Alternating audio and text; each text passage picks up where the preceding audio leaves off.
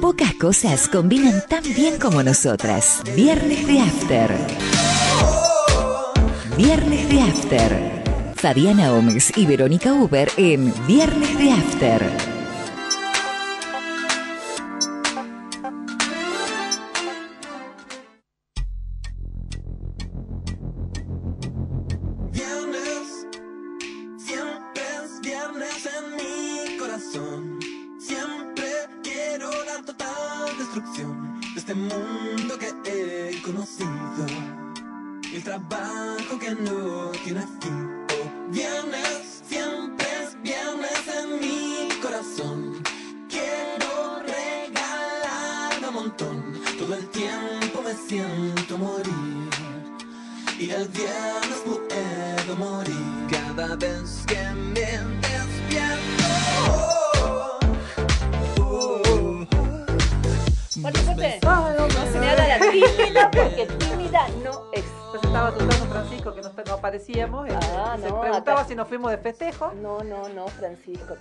Estamos preparándonos para el fin de año ya. Ya aparecieron todas las decoraciones navideñas en los super, Ya por todos lados, Así que ya estamos en condiciones de irnos de joda.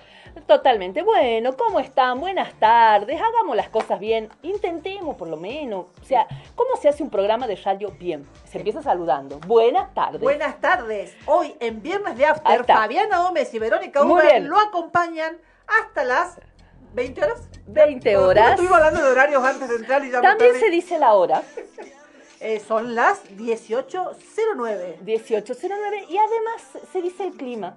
en las ciudades altas. Eh, está lindo el eh, día. está, es un lindo día, hará alrededor de unos 28 grados. Parece que quiere venir la primavera, digamos. 28 grados, ah, me dice que sí, sin querer no me fijé en nada. Y después se saluda al operador. Buen día, Baltasar. Buenas, tardes, Buenas tardes, ¿cómo está Baltasar?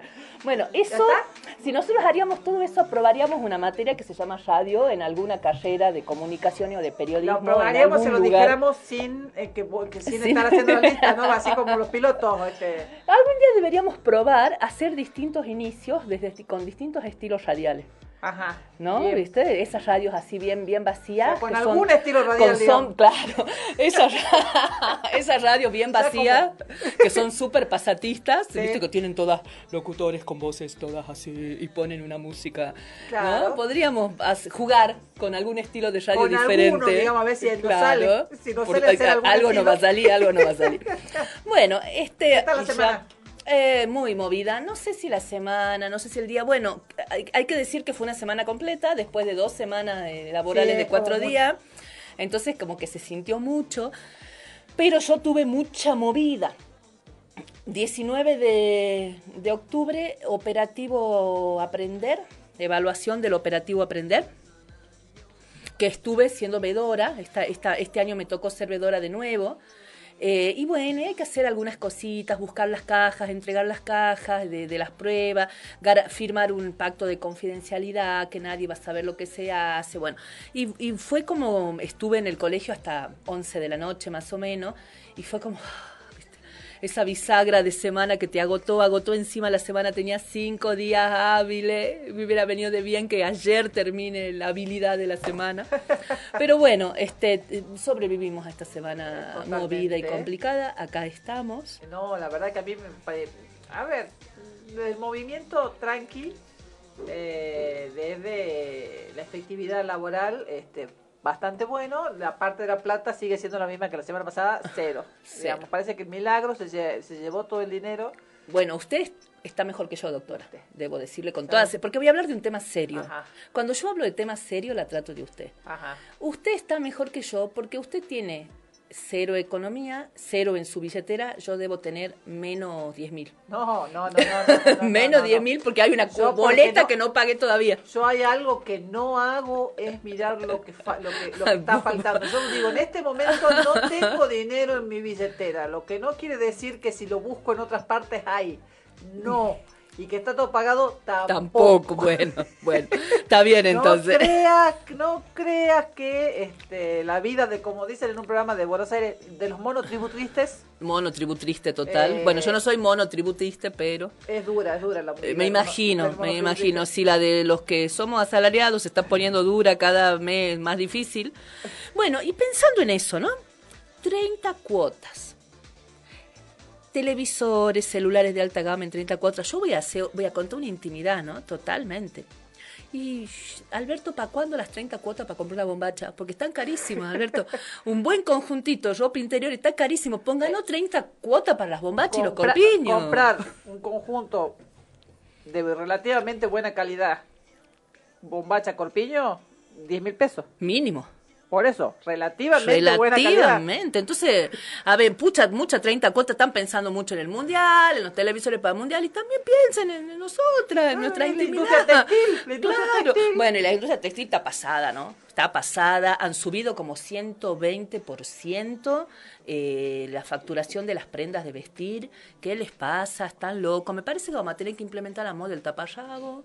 Y, yo te no comprarle ropa porque no pueden. Yo te debo decir que eh, mucho está puesto, me parece, en la marca y en eh, una cuestión de estatus, porque yo he trabajado en algún momento, he tenido un negocio de ropa. Lo sé, lo sé. Los precios eh, de la realidad que los precios al por mayor en general eran bastante bajos y bastante accesibles.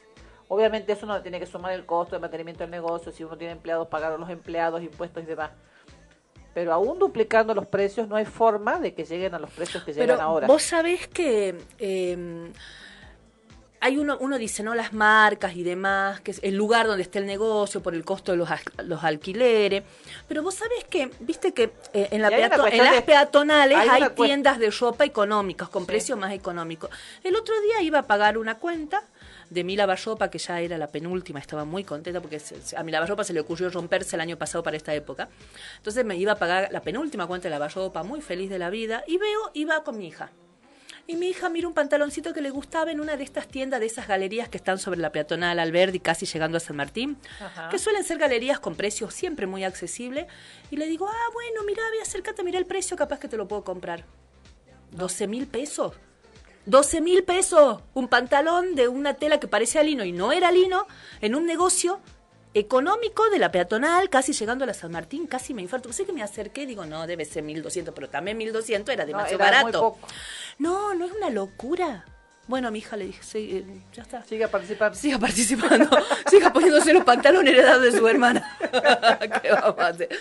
Bueno, tremendo. Me parece una aberración pagar un pantalón eso.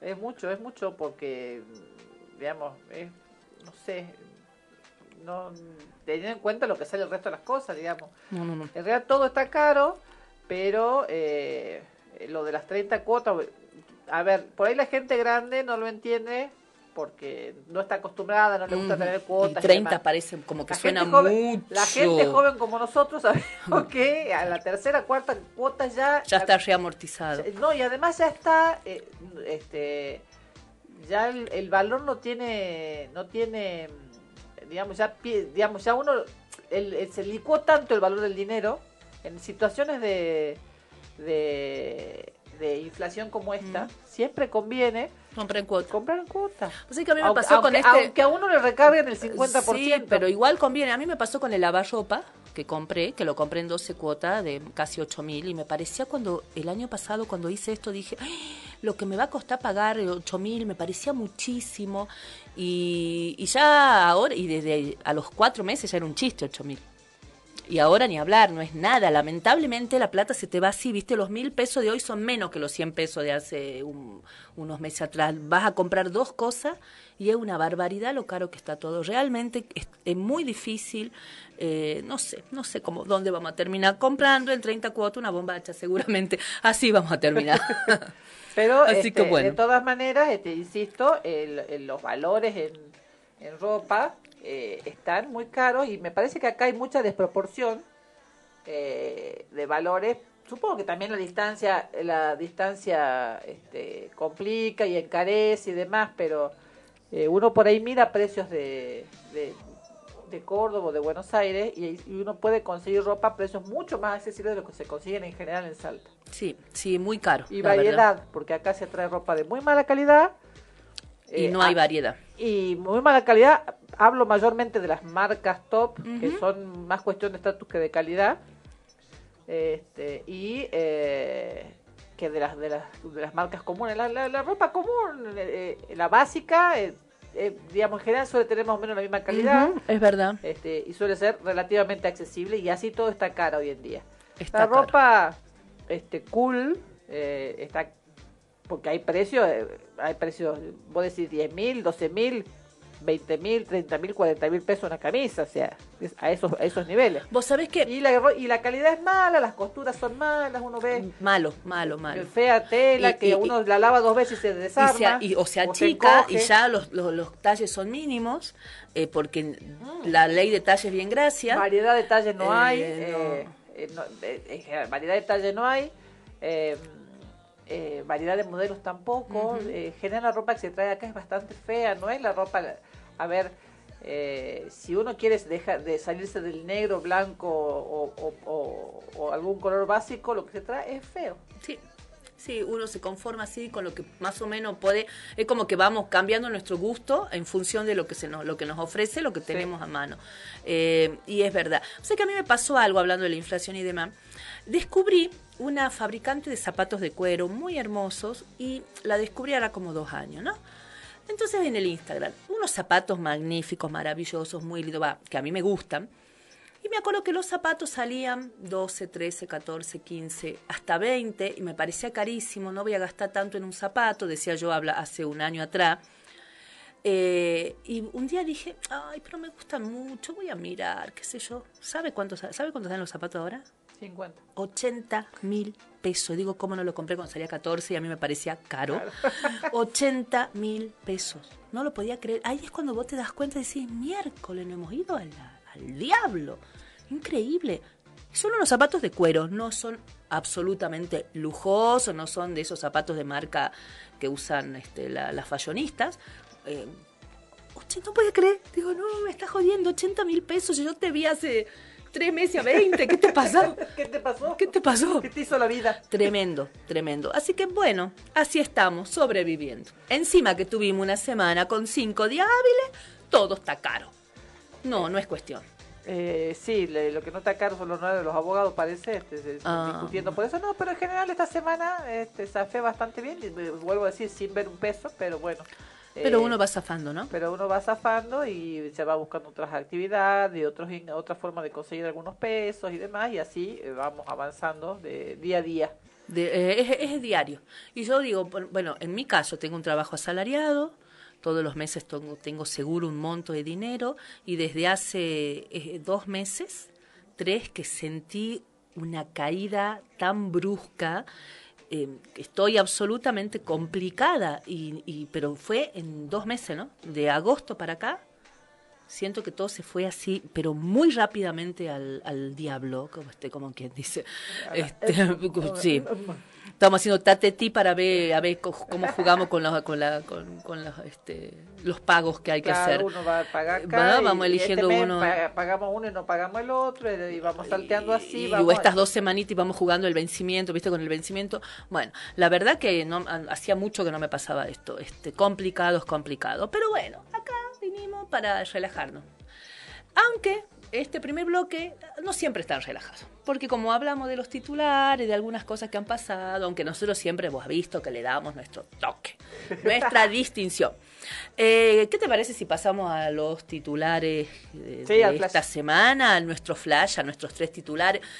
Esta sección, que son, hemos, nosotros hemos planteado, elijamos tres es difícil, elijamos tres de esas noticias que nos parecen interesantes y que algunas tienen mucha prensa y otras no, pero que nosotros creemos que, tenemos algo que decir sobre esas noticias. Bueno, siempre tenemos algo que decir de todo, pero también tenemos que hacer un recorte. Así que acá estamos con nuestras tres empanadas, o sea, nuestras tres noticias. Em, primera cosa que Yo la verdad que esta semana no tuve mucho tiempo de, de, estar eh, atento con los informativos radiales y televisivos, pero me imagino que se habló de este tema, se debe haber hablado sobre todo entre ayer, antes de ayer. Eh, detuvieron a cuatro integrantes de Revolución Federal. Sí. Eh, Además de que detuvieron a cuatro integrantes de, Revolución Federal, en, en simultáneo se allanó este, un fideicomiso de Caputo Hermanos, que, que es pariente eh, del Caputo que fue funcionario. es un primo, un hermano. Son dos primos de, son del grupo familiar, sí. Es como muy, muy, muy, mucha casualidad, ¿no? Uno se pone a pensar, ¿tanta casualidad sí? Sí, es raro. O es gente muy desaforada, que, que muy fanática y que decidió por su cuenta mandarse a financiar con 6 millones de pesos más papistas que el cuatro Papa. locos para que hagan alboroto eh, o, eh, o hay alguna conexión es, de mínimo. no, se sabe hay un secreto, hay secreto de sumario no se sabe pero para mi sentido común es bastante raro. Eh, además un tipo Jonathan Morel carpintero que aprendió carpintería viendo tutoriales de YouTube y que al toque mira vos, ¿no? Él y su novia y su hermana em, dan de alta hoy al monotributo y no, ellos no eran los tristes, ellos eran los alegres, porque hoy dieron de alta y al otro día fueron a cobrar casi dos millones de pesos al banco. Eh, eh, a la primera cobro, la primera facturación que hicieron fue como de dos millones, la una primera cosa así, factura, eh, fue de, sí, de un millón y medio. O sea, ojalá mi primera factura hubiera Claro, claro, mira cómo estrenaron la, la, la, el talonario. el talonario. bueno, cuestión es que los detuvieron tarde, van a empezar a allanar y a verle los, los, los, este, los celulares tardísimo, porque hace ya como dos meses que se supone y se espera y se pide a grito la detención de esta gente. O sea, ya deben haber borrado, deben haber limpiado un montón de cosas. Para mí, tarde, porque hace un montón. Pero escúchame, es una velocidad bárbara porque hoy allanaron en, la casa del masajista de. ay. sí, sí, vi la noticia, tenés razón, de María Marta García Así que esta causa va rapidísimo. tenés razón. Qué vergüenza que hayan allanado hoy la casa de la masajista no solamente vergüenza la tardanza, sino que se jacte, lo publica en chocho como si fuera yo lo escondo bajo la alfombra. Bueno, cuestión es que este, los detuvieron, se trata de Jonathan Morel, el carpintero, este niño precoz de la carpintería, Leonardo Franco Sosa, Gastón Guerra y Sabrina Basile, que es ella.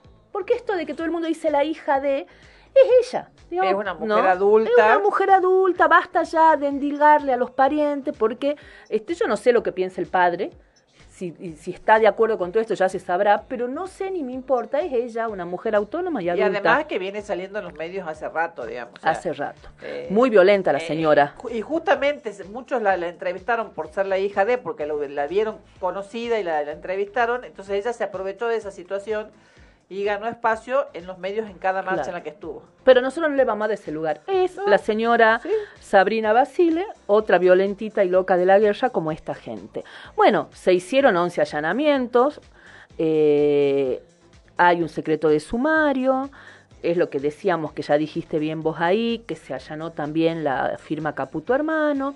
Justo durante la semana, ante previo a los allanamientos y a las detenciones, el juez había aceptado que la vicepresidenta sea querellante en la causa que investiga las amenazas de muerte que esta gente había hecho a través de las redes sociales, que la venían haciendo ya hace mucho tiempo. O sea, está la causa esta de las amenazas de muerte que no es, no es la misma causa que la del atentado se está viendo la posibilidad de los jueces diferentes la jueza claro. que es la que interviene en el atentado se excusó, digamos se declaró incompetente porque no era el mismo este objeto eh, es más, hasta este momento no está acreditado en la causa la, vinculación que hace una vinculación con el atentado, más allá de que estuvieron en zona, porque hay gente que estaba eh, detenida en esa causa que se fue se le encontró agrediendo y creo que hasta con una molotov en zona de la casa de Cristina el mismo día.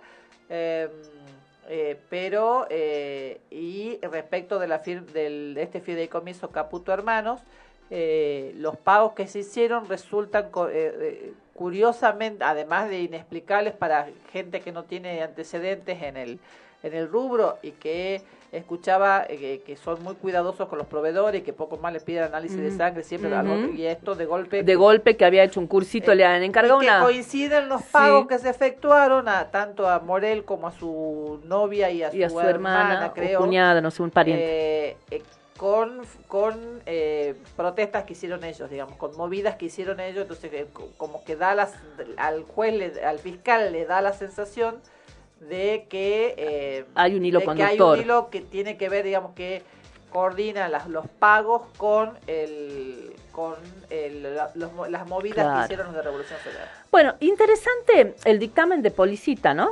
Eh, que lo avaló el juez Di Giorgi, que él señala que estos cuatro integrantes de Revolución Federal organizaron mensajes de odio, escraches y actos intimidatorios y, y se constituyeron, esta parte me resultó a mí muy interesante, en uno de los actores que sembraron en la sociedad la escalada de violencia, cuyo acto más trascendente resultó ser el intento de homicidio a la vicepresidenta.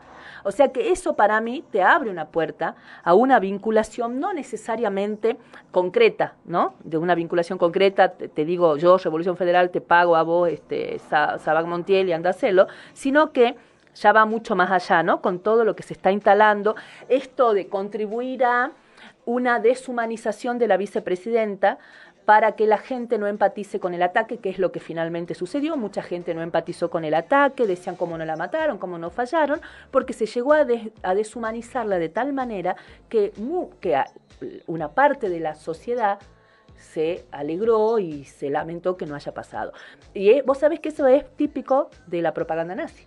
Los nazis, cuando tomaban el control de los medios de comunicación, deshumanizaron tanto a los judíos que eso que a nosotros alejadísimos de la Alemania de aquel tiempo, hasta hoy nos pone la piel de gallina y nos, y nos angustia pensar en los millones de judíos muertos, a ellos no les pasaba nada, porque los habían deshumanizado a un punto tal que era como matar nada.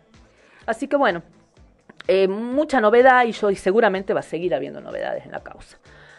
Eh, ¿Te parece que vamos rapidito a otro? Eh, que es tuyo el otro. Eh, es tuyo, Juan.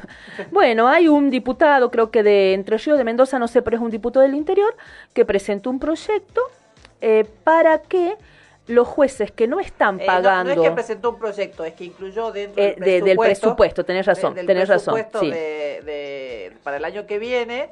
Eh, Casareto es, de Frente de Todos Entre Ríos, eh, presentó eh, una modificación en un artículo del presupuesto por el cual se incluye que todos los jueces, sin importar la fecha de su designación, tengan que pagar el impuesto a las ganancias.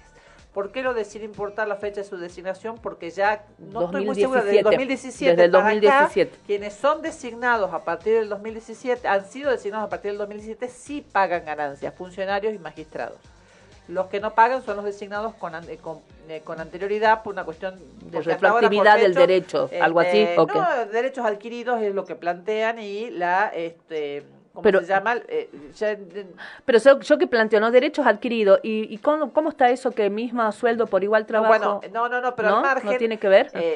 siempre las sentencias tuvieron que ver con la intangibilidad de los sueldos del Poder Judicial porque eh, se supone que cualquier eh, pretensión de eh, avanzar sobre los sueldos podría significar una, una, posibilidad de manipulación del Poder Judicial. Primero que el Poder Judicial siempre parece que se lo puede manipular por cualquier cosa porque todo los afecta. en segundo lugar, que este, no, yo a mí me discul que me disculpen, a lo mejor mi interpretación del derecho no será la adecuada, pero para mí no se afecta la intangibilidad cuando se le aplica el mismo impuesto que a todo el mundo. Si se les quisiera aplicar un impuesto especial, diferente al que se le aplica al resto de la ciudadanía, por ahí podríamos decir que se trata de una avanzada de los otros poderes sobre el poder este, este, judicial.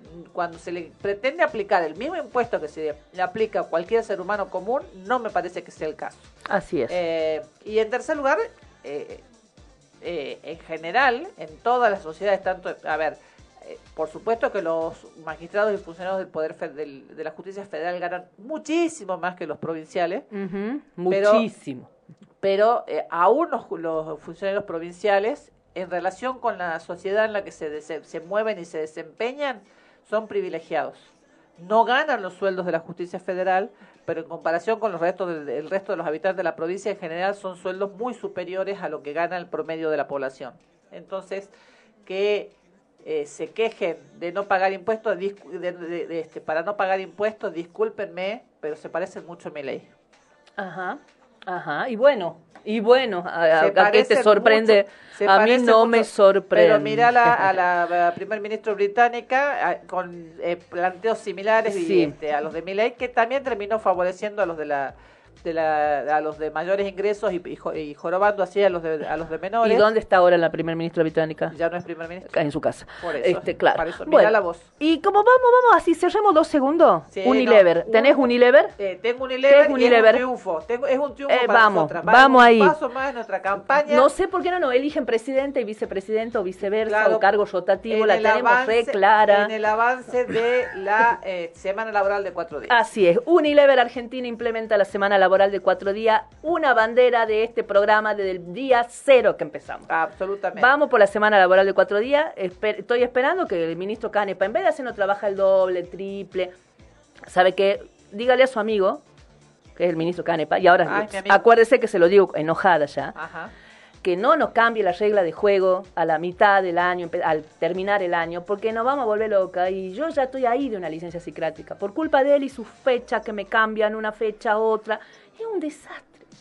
Es un desastre, así que usted si lo ve al amigo, dígale que por favor. Por suerte. Elija un calendario y se quede ahí. Deje de cambiarme la regla de juego a cada rato. No lo veo ni es mi amigo. Y que además, si quiere que se me pase el enojo con él, porque me imagino que le preocupa muchísimo que yo esté enojada con él, que nos largue un miércoles, semana laboral de cuatro días, lunes y martes clase, jueves y viernes clase, miércoles descanso. Como hacen las escuelas de Italia. Y dicho esto, nos vamos a la tanda. Vamos.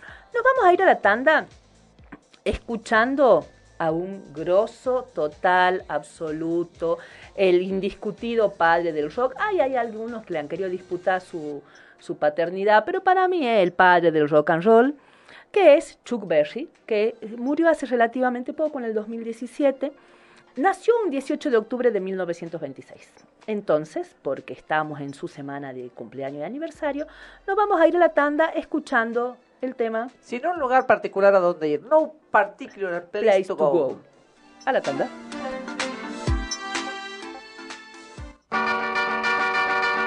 Riding along in my automobile, my baby beside me at the wheel. I stole a kiss at the turn of a mile, my curiosity running wild, cruising and playing the radio with no particular place to go. Riding along in my automobile, I was anxious to tell her the way I feel. So I told her softly and sincere, and she leaned and whispered in my ear, cuddling more and driving slow, with no particular place to go.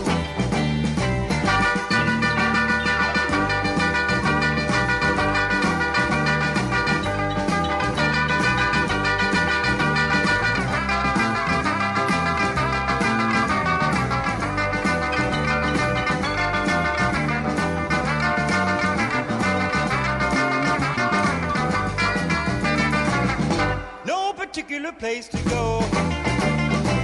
So we parked way out on the Kokomo. The night was young and the moon was gold.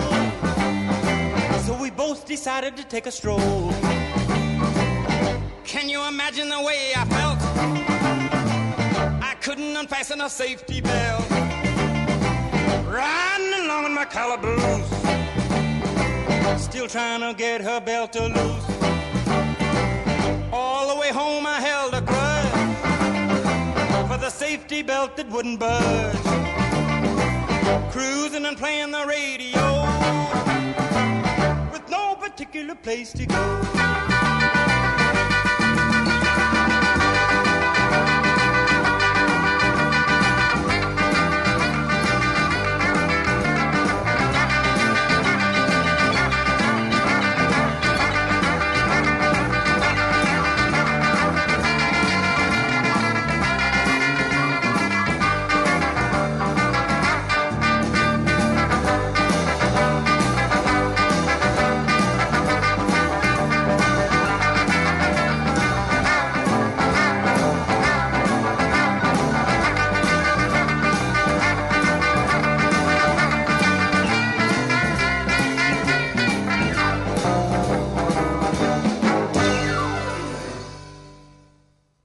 Viernes de After.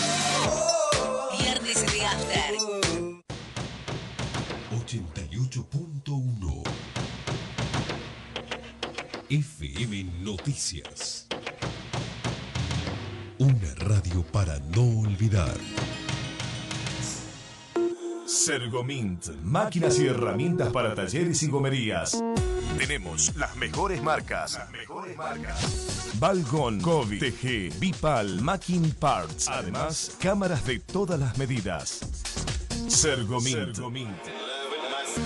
Carlos Pellegrini 750, teléfono 423 43 49.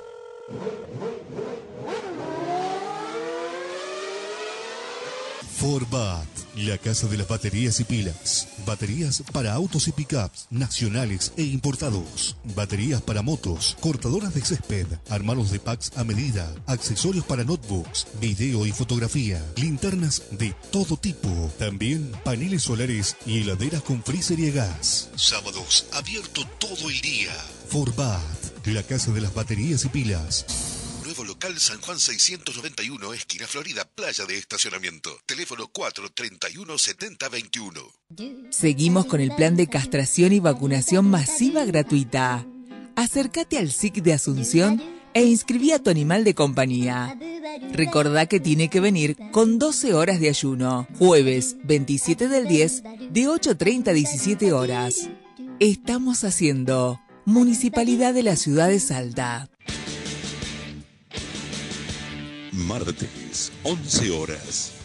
Moisés divide las aguas.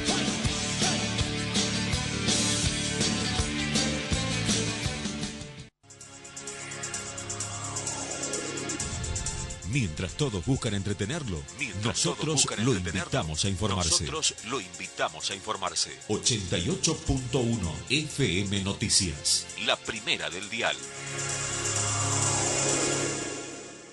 Viernes de After.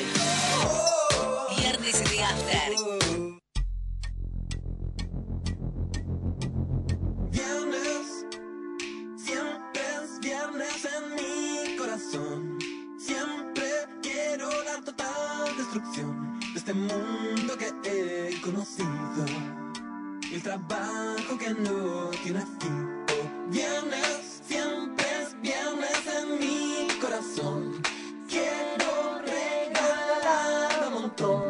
Fuerte, fuerte. Fuerte, sinvergüenza. Vamos, vamos. Wow, Yo no hago eso porque primero porque canto feo y segundo porque no le voy a demostrar a los no, oyentes como yo. con pruebas que en, a dos años de iniciar el programa no, No me pude aprender letra. la letra. Yo eso no lo voy a hacer. Además que canto feo, voy a mostrar que no me sé la Peor- letra. En cambio, ella no le importa. Eh, peor- Canta eh, feo, no se sabe la letra. El viernes Ah, pasado arranca nomás. hablábamos de, una, de un grupo, este, de una banda que no conocías, y es la banda de nuestro tema de cierre. Ah, no, claro, sí, sí. Habla- eh, decían, eh, ¿no escuchaste nunca cruzando el charco? No, de ese no los conozco. Y yo la miro y le digo, ¿esa no es la, la del nuestro tema de Bueno, cierre? eh, eh, es que uno ya es mayor. Bueno, no estamos solas No en esta solas. mesa. Estamos acompañadas por un caballero. Estamos acompañadas por Bueno, un No caballero, a caballero. Así que acá lo vamos a presentar. Vamos, estamos tratando de hacer radio en serio. No, no dijimos el horario. Radio en serio. De 18 a 40 minutos estamos con ustedes en el segundo bloque de Viernes de After. Fabiana Gómez y Verónica Uber los acompañan en esta tarde de FM Noticias 88.1. Ahí La nomás del- temperatura del- la a la izquierda del desconozco, dial, como la es. desconozco, Pero por eso no se las doy. Pero hace 34 grados. No, tampoco 34 grados, 28 por ahí. Bueno, esa voz que acaban de escuchar es de nuestro amigo eh, invitado del día de hoy, acá en este pseudo viernes de after. Eh, que no hay alcohol, picadita, Bueno, nada. podemos ir Este, después podemos disimular. Pues después, no, después vamos a tomar algo. podría ser, entonces. podría ser. Bueno, Estamos en compañía del profesor Juan Barbosa. Juan Antonio Barbosa. Juan Anto- Ay, Y te voy a hacer una corrección. Ajá. Hiciste el flyer y pusiste Barbosa con Z. ¿Y es con ese? Y es con ese. Entonces el profesor está bastante ofendido. Ay, bueno, ya ahora, lo- ahora cuando haga el nuevo, este, ya lo voy a corregir. No, lo que pasa arregla- que... Lo que, arreglalo con mis lo que abogados, pasa que yo trabajo en, eh, con las comunidades de la Quebrada del Toro y en los Barbosa de la Quebrada del Toro son con Z. Entonces, por eso debe haber sido que me traicionó el subconsciente. Bueno, Tengo, tengo, soy abogada, tengo una buena tiene siempre algo para zafar. Qué barbaridad esta Lo mismo arreglalo mujer. con mis abogados. Bueno, estamos acá con el profesor Juan Barbosa. Juan, Autor de Fuego en Animana. autor de Fuego en Animaná, entre otras cosas, este, pero este es como su, su hijo más exitoso hasta ahora, tal vez. Mi obra póstuma. Tú- bueno, tampoco, tampoco. Bueno, eh, contanos. Contar, vamos de derecho al libro y después si quieren el otro bloque vamos charlando de otros temas, este, pero contanos un poco de, de, de Sí. este libro, de qué se bueno, trata. le contamos, eh, eh, Juan es profesor de de historia. historia. Y eh, ya lo entrevistamos alguna otra vez, no en este programa, no sé, no en este programa, No, no, en pero este no, en La la Madre que la parió creo que lo entrevistamos Sí. alguna vez eh, por, el, eh, por, la por el lanzamiento de este libro. Eh, esto Brasil, antes de, de la pandemia. libro. Era otro libro, eran los libros de, de la Los escuela, libros eran los escuela. manuales Ah, para bien. el secundario. Ah, es verdad, era eh, había el trabajo que se hizo previamente y que tenías la intención de escribir este libro. Así es. Conta un poco Sí, sí, de, cómo de tu beta de se, escritor. Se cruzaron un poco las experiencias. Mi beta de escritor nace ante la ausencia de textos, ¿sí? La, de textos escolares, la ley de educación nacional, la ley de educación provincial y cantidad de acuerdos federales del Consejo Federal de Educación que forman los ministros de Educación de las provincias y el Ministerio de Educación de la Nación, plantean la regionalización de contenidos. Y nosotros vivimos un momento de globalización que va totalmente a trasmano. ¿sí? Yo ya tengo 31 años de docente y cuando empecé nos juntábamos con mis colegas a ver cuál de las 8 o 10 opciones de libro íbamos a, a pedir el año posterior. En este momento hay prácticamente una sola de una editorial asentada en España. La- Como la mayoría de las editoriales de la- Argentina. No hay editorial en Argentina, todo se hace en España. Todo se hace en España. Te A un interrumpo ahí. nivel- Ay, haga el ejercicio, el que tenga un libro cerca, o tres o cuatro o cinco, miren atrás donde dice impreso en, y se van a sorprender, o no, capaz. Todo España. Yo voy a anunciar públicamente por primera vez hoy que empiezo una cruzada. Ah, empiezo una bien. cruzada porque este, estoy indignado con el libro de tercer año que estoy usando, que está hecho por la editorial española, que España dentro de la Comunidad Europea reconoció a las Islas Malvinas como territorio de ultramar británico Ujú. y que este, el único libro que tenemos para usar eliminó olímpicamente cualquier mínima mención a las Islas Malvinas. Ujú. ¿sí? Entonces hay un proceso de desmalvinización. Vos sabés que hablamos acá de eso con un, hicimos una entrevista a alguien. Algún veterano. No, con lo de desmalvinización era un chico, un investigador de, del Eh, CONICET. Medina, el profesor Medina. El profe Medina, Ah, un Fede Medina. Sí, con Fede, con sí, Fede un hablamos gran, de eso. gran amigo con el que compartimos eh, muchas actividades y muchas posturas, sobre todo sobre cuál es el rol de la historia. Un saludo para Fede si nos está escuchando. Bueno, este, y quiero hacer, eh, ponerme a escribir, en definitiva. No veo la hora, chica, de jubilarme jubilarte. para escribir más, porque realmente con este libro descubrí mi pasión. Lo otro lo sentía como una obligación docente, como llenar un vacío en los chicos sobre la falta de contenidos eh, regionales. ¿sí? Nosotros estudiamos la Primera Guerra Mundial y nadie entiende por qué hay tantos apellidos árabes en Salta, o griegos, o judíos. Estudiamos Malvinas y solo hay una mención a los, los veteranos eh, caídos en Buenos Aires o algún relato de un veterano porteño. Estudiamos la dictadura militar y también toda referencia o todo testimonio era De Malvinas por Buenos ahí Aires. zafa Yaquino, digamos, y hasta ahí llegan los, los caídos, digamos. Sí, de cualquier manera, las menciones bibliográficas de Buenos Aires muy jugadas no son. Bueno, y, y sin ir y, y- pensando, justamente también estuvo acá la periodista Analia Brizuela, que había hecho una nota muy interesante sobre el bombardeo del 55, y ella ahí planteaba, ¿no? Que las víctimas del bombardeo del 55, el granadero, las dos herma- las dos chicas que estaban estudiando en Buenos Aires, más eh, algún- alguien más nos había hecho el piloto del avión, algo nos había contado el piloto del avión que era salteño, que nosotros nos sorprendimos muchísimo, y que, por ejemplo, el avión El que está en el, en el, en el monumento 20 de febrero es ese avión, y no lo sabemos. Entonces ella, ella se sorprendía porque decía, no lo saben las maestras que están en el colegio del frente. Y no. Yo tengo que decirle, no, no lo sabe casi nadie. No lo saben. Ni eh, siquiera, ni siquiera sé si figura como atractivo turístico, digamos. Como para decir, No, no tiene ninguna mención. No, no hay- Me pasó lo mismo con el monumento, con el mástil, que hay a, frente de la legislatura que tiene cuatro facios, que es el símbolo, entiendo que está prohibido, pero es el símbolo de el fascismo italiano y que se montó el monumento precisamente bajo la presidencia de Uriburu. Claro, Yo esas cosas las puse Y ahí en está. el libro.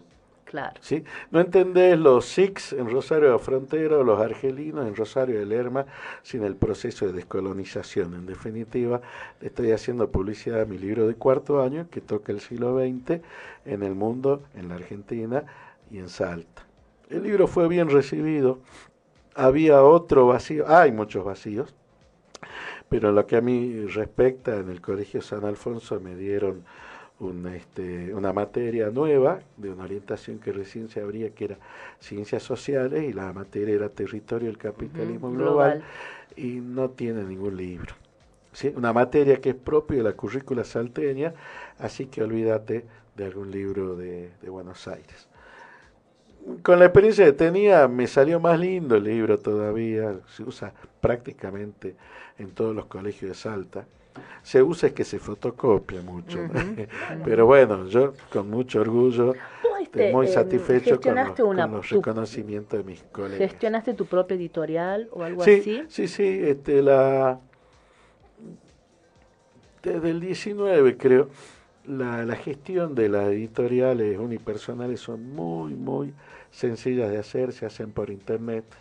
Antes, cuando yo estaba escribiendo, eh, sabía que tenía que viajar a Buenos Aires con tres copias del libro. Mm. y, depender ¿no? de que, además depender de que alguien te acepte, que te acepte el libro para imprimirlo en una editorial, porque no es tan, tan solo que vos No, lo pero llevas- para Además- gestionar su propia Ah, editorial. para, para registrarlo. Gestionás tu propia... Claro, por eso. Antes tenías que presentarlos en editoriales y esperar que alguna te lo acepte y que te- Exactamente. Y si no les, no les interesaba, vos- Y un libro de texto es caro, la impresión, porque está hecho a color y son muchas páginas. Vi libritos de 20 páginas a dos mil pesos. Este libro mío lo estoy vendiendo a mil pesos en este momento. Eh, bueno, muy contento con los dos libros. Vamos a, a Fuego en Animana. Me llaman todos los años colegas que inclusive no conozco de geografía, de sociología, de ciencias políticas, pidiendo libros que todavía no escribí, que nunca dije que iba a escribir, como, este, como sociología, ciencias políticas, sí. eso de, eh, ah, estoy buscando un libro de esto. Seguro que Juan Barbosa tiene de alguno, de, porque ese- Así fue. Sí había dicho que me interesaba hacer un libro con Federico precisamente, Ajá. tengo que perseguir para que nos ordenemos y un día nos pongamos a escribir, un día a la semana fijo. Estás invitado, Federico. Eh, con historia regional, Mm, ¿sí? que es otra falencia. Esa es que una refalencia. descontado que no, no tenemos. Y yo estaba escribiendo cosas. Eh, estaba escribiendo cosas para un día sentarme con Federico, que también tiene sus cosas escritas, y compaginarlas. Y de repente se me cruzó Animaná, la historia de Animaná con las Olimpiadas de Historia, que el, el, trabajo que presentamos en la Olimpiada de Historia, donde ganamos la medalla de oro, se circunscribía a 20 años. Y yo recorrí todos los caminos de cuando era estudiante de la UNSA y tenés que escribir una tesis, un proyecto final y demás, que Eh, por ahí- escribir la historia del mundo. Por ahí me acuerdo un poco de la historia, pero por ahí, si algún oyente no te escuchó, con tus alumnos decidieron participar de las Olimpiadas de Historia y no sé si vos propusiste o surgió de que fueran historias locales con donde hubiera protagonistas todavía vivos. Así era, ¿no es cierto? Sí, eh, no por sugerencia mía, sino que la demanda del, del Ah, del mercado, comité, Olimpiada. del comité. las bases de, de la Olimpiada ya hablan de historia reciente y local, de rescatar historiografía que no se conocía. Y bueno, elegimos bien el tema porque el tema fue una animana de César Isela, lo conoce todo el mundo, uno de los temas más versionados en el folclore nacional, pero el trasfondo histórico no se bueno, conocía. yo no lo conocía. ¿Nos podés contar cortito para que lo... le- Mientras yo paro un poquito, ¿qué te parece si buscas, no, no te lo había preparado, perdón, Baltasar, Fuego en Animaná por César Isela y va sonando despacito mientras vamos hablando del libro? Sí, hay versiones de Abel Pinto, Sí, pero Mercedes escuchemos la de César escuchemos la Isela, original, la de César con los fronterizos. Sí. ¿Y Bien. cuál es la historia? ¿Cuál es el trasfondo de ese tema? El trasfondo de ese tema, el, el, he tomado como un anecdotario, como una revuelta, y yo busqué un- que tenga mucho más sentido. Porque un día los pobres trabajadores viñateros de la bodega Nimana, aproximadamente 80, eh, se enojaron, pobrecitos, porque ya les debían como seis meses de sueldo. Y la patronal pretendía, ah, seis meses, que son seis meses. Nada, nada, pobre. ¿no? Eh, lo cual afectaba a toda la localidad porque el almacenero no tenía quien le compre. Entonces, en su O momento, sea, tenía quien le compre, no tenía quien le pague. quien le pague. Claro. En su momento se produce la pueblada, dirigida por los mismos viñateros y el secretario general, que era cafayateño, un hombre muy humilde, ¿sí? Digamos, la unidad económica es una sola entre la- los viñedos de Cafayate y los de San Carlos. Animana está muy pegadito de Cafayate. Se produce la revuelta, eh, eligen por lo cual yo cambié el término de revuelta por rebelión, eligen un nuevo intendente en plena dictadura militar. Toman la intendencia y posesionan al nuevo intendente, un afiliado del gremio. Entonces, por ese lado es una rebelión, tiene un fin político. Por otro lado, establecen por primera vez un piquete en la Argentina, 1972. El fenómeno de los piquetes nosotros lo tenemos ligado 2001. al neoliberalismo y a los fines de los 90 con la presidencia de Menem. Bueno, ellos ya aplican este mecanismo. Eh, le aclaramos también a los oyentes que estamos hablando de un periodo que arranca con el rosariazo, el cordabazo, el viborazo, bastante bien estudiado, pero hay eh, movimientos más campesinos, más de la Argentina profunda, Profunda, claro. uno en Animaná y otro en Río Negro, que muestran otra realidad. Que además la conectividad, por decirlo de alguna manera, de Animaná con el resto de Salta inclusive, no salvo con Cafayate, hasta con Cafayate en ese momento, si bien estaba cerca, este debe haber sido más, más complejo que ahora, digamos. Mira, hasta los 70 hay un único gremio en, en la zona. Si vos sos empleada de comercio, empleada de una radio o, este, o cualquier actividad que desarrolle, el único gremio al que te podías afiliar es el gremio vitivinícola. O sea que ya En era una referencia en la zona. No había más gremio. Eh, el movimiento es exitoso. Quien encabeza el movimiento es electo senador por, por la sección quinta, los militares dividen distinto sección. la provincia, es todos los Andes, La Poma, Cachi, Cafayate, San Carlos, Molinos, este, con el 62% de los votos. ¿sí?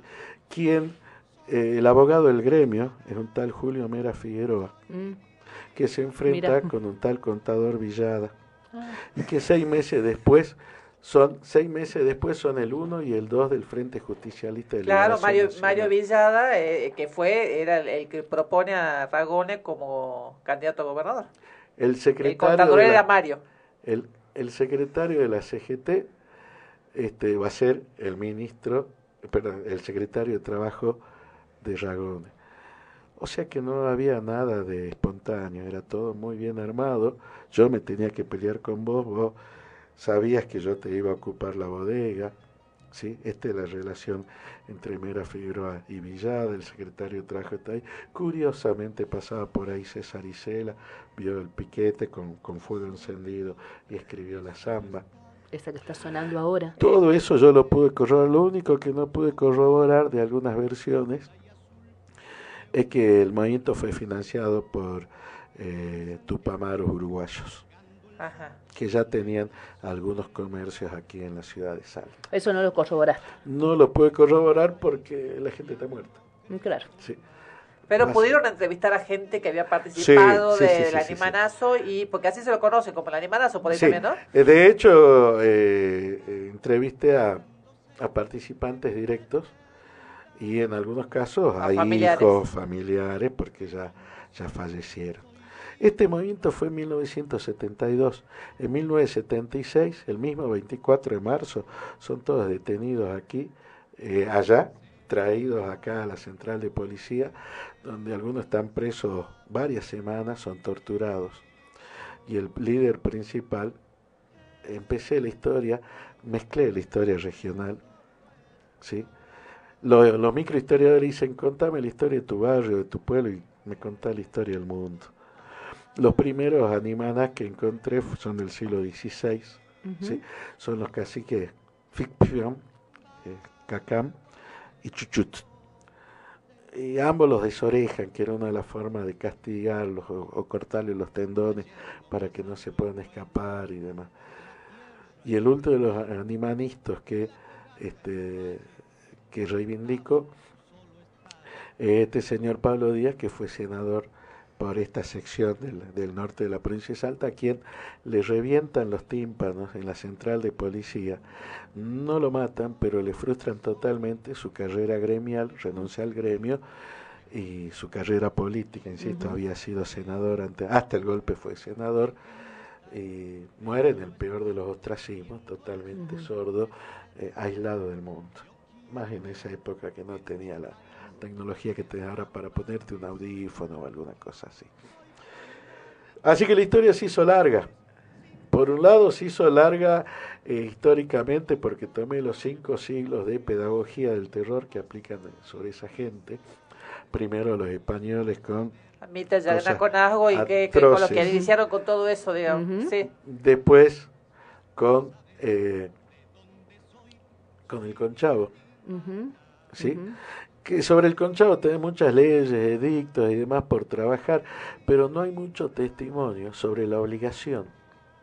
¿Qué es la obligación? El trabajo gratuito de las mujeres. ¿sí? Eh, un, un- un relato este, de María Carpanchay, que es mal muerta, este es el término, es mal muerta por los, por los peones de los Michel Torino, porque le ordena, la, la, la ama le ordena que este, lleve sus dos hijas a partir del, del lunes, y ella se niega, pero encima dice yo no quiero que mis hijas sean sirvientas. Sirvienta, ¿ve? Ahí, ahí sí puede usar el femenino. En presidente no, pero en sirvienta sí, Sí, es una yo- cuestión de clase. Yo además, además, como te estás metiendo con cuestiones de género y con la cultura del trabajo, porque antes la gente no se preocupaba y salía a trabajar para ganarse. Totalmente. No como ahora eran que quieren que que- son unos planeros. Todo de arriba, como estamos en horario corte, vamos a, a la pausa y después se, nos Eh, seguís contando. Porque está súper interesante. No, está muy interesante. Bueno, vamos a ir a la tanda, vamos a salir un poco de Fuego en Animaná, nos vamos a escuchar. ¿La tienen a Hilda Lazarazo? Sí, Man Ray. Man Ray, por supuesto, vocalista de Charlie. Bueno, vamos a escuchar a Este Hilda. Lizarazo en un tema que a mí también me encanta, que me lo, no, no, no lo estaba escuchando últimamente y me lo hiciste recordar. Lucía, la equilibrista.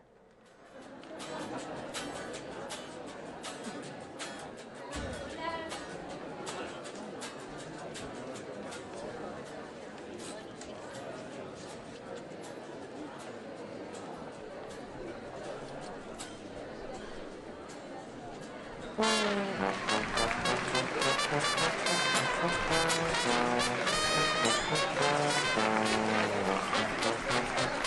y señores, sean bienvenidos una vez más. Aquí, esta noche, se presenta la equilibrista, tercera generación de artistas. Su abuela y su tatarabuela también lo fueron.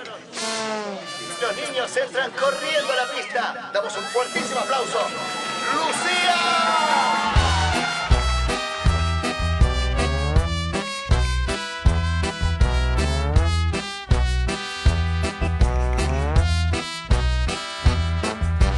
Soy un equilibrista en la noche. Me llamo Lucía. Trabajo en el circo casi desde que nací. Los 10 salté a la bicicleta, vestida de cebra. Después con el tiempo al trapecio subí.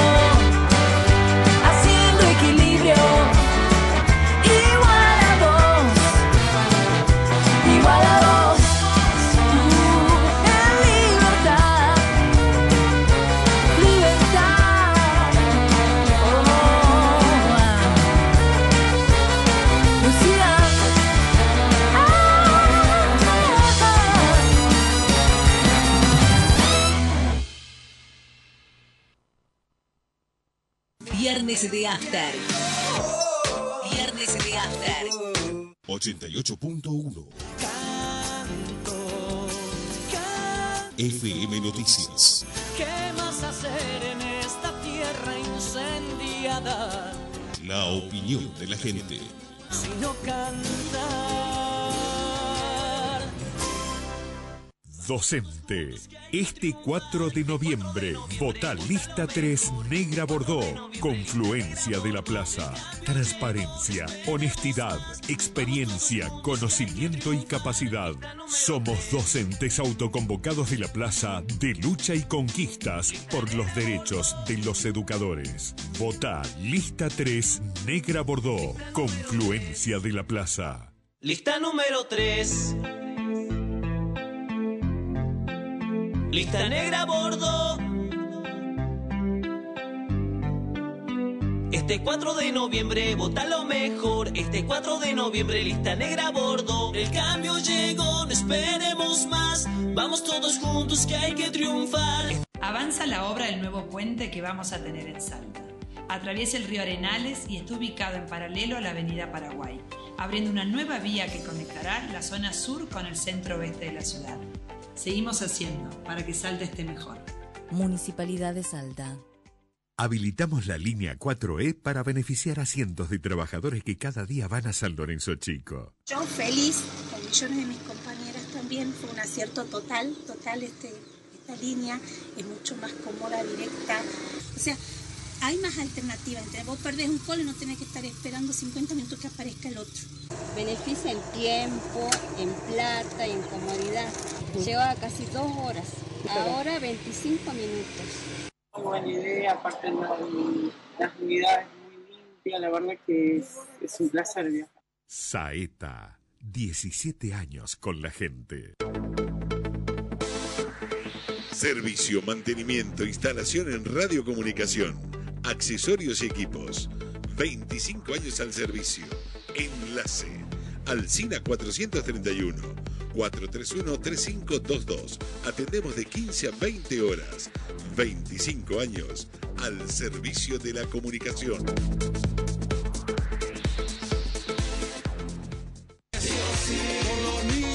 Prendete a la sintonía, la 88.1 y escuchanos todos los viernes de 9 a 10 de la mañana. Nuestra América Radio. Prepárate.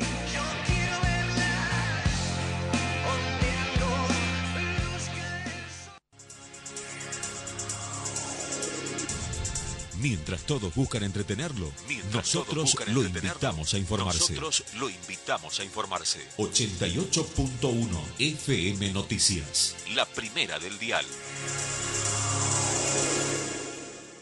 Viernes de After. Viernes de After.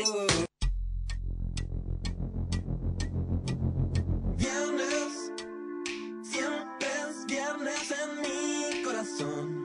Siempre la total destrucción de este mundo Bueno. que he conocido. El trabajo que no tiene fin. A mí me gusta la parte de la total destrucción. No sé por qué, no sé por qué. Bueno, estamos ya entrando al tercer bloque. Estamos en el tercer bloque de Viernes de. Ingresando al tercer bloque. Por FM Noticias con la conducción de Fabiana Gómez y Verónica Uber. Son las 18.07 de la tarde. No, 1908. 19. No, no, no, ni aunque haga el esfuerzo le sale No, bien. 1908. Hará ahora unos 26 grados, Estamos, eh, capaz. al invitado que, que debe pensar que estamos locas, no, No nos tratando- conoce. estamos tratando, sabe que lo estamos. Claro. Estoy corroborando. Está corroborando lo que Estamos él intentando suponía. darle algún estilo radial, digamos. Claro, claro. No, pero no lo estamos consiguiendo. el programa con menos estilo radial que existe.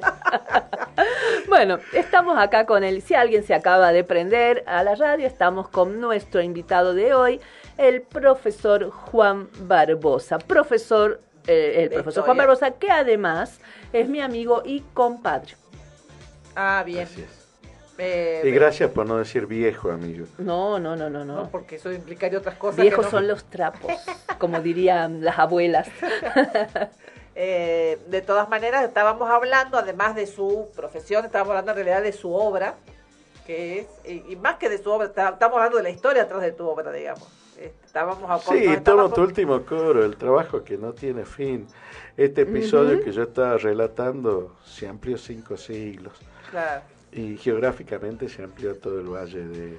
Les Valle recordamos Calchaquí. a alguien, si se acaba de sumar, que estamos hablando de lo que se conoció como el animanazo, El animanazo. pero estábamos haciendo un poco una retrospectiva histórica, ¿no es verdad? Exactamente, porque eh, primero eh, tenía un problema de categorización yo con los animanistas.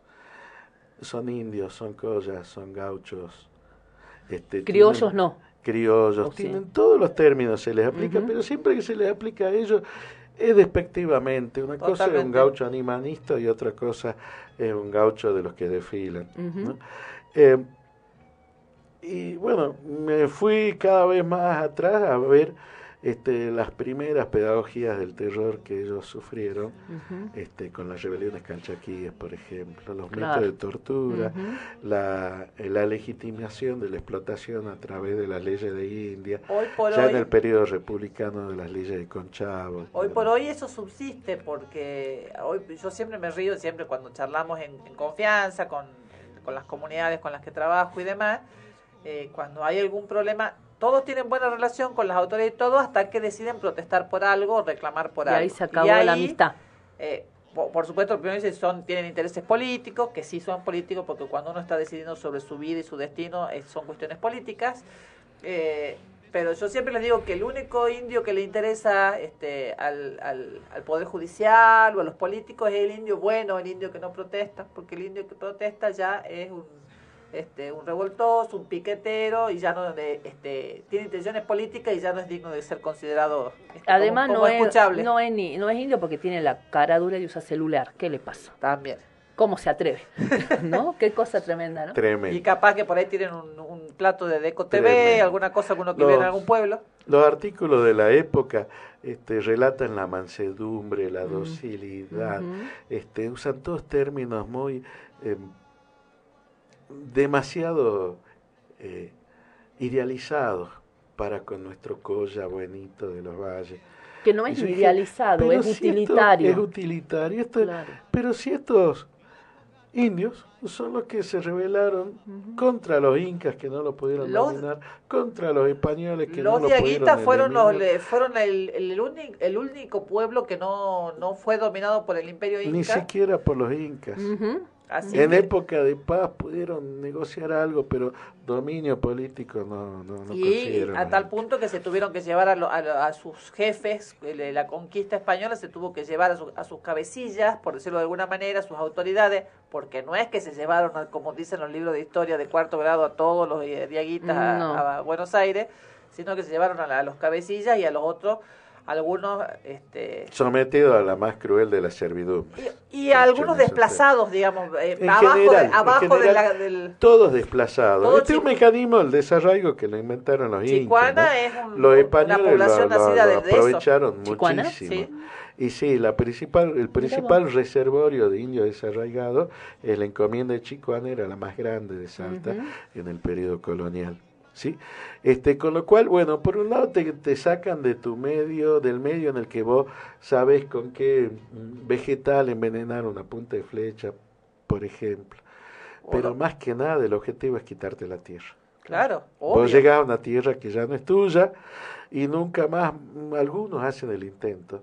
Los animanaes son precisamente exitosos en que llevados a Chicuana se vuelven a Animaná, ya dóciles, dominados y demás, pero ellos se vuelven a Animaná, O que sea, realmente es un no lugar en tan el- en el dominados entonces, porque terminan volviendo. Eh, Establecen estrategias de, Claro, de de- resistencia de te hago creer a que la soy dominación dócil, claro. Te hago Sí. creer que soy dócil, pero en el fondo sigo sigue latiendo algo adentro mío, digamos, pero es una cuestión de supervivencia. Es una cuestión de supervivencia y siempre, insisto, vas a tener la norma. Esto le va a interesar mucho a ver, desde la ley de India hasta ya llegado el periodo republicano, las leyes de Conchavo. Sí. Las leyes de Conchavo, Salta es la última provincia que los elimina Qué raro. de forma. De forma, De claro. forma. De fondo sigue No, existiendo te no, Lamentablemente. hecho, exactamente. Mm, Cuando- eh, Fabiano me va a entender, yo tomé una perspectiva gramsciana. ¿sí? El 72 es un año clave para la transformación vitivinícola. ¿sí? Este, pero el viejo modelo de producción no termina de morir, es el vino patero.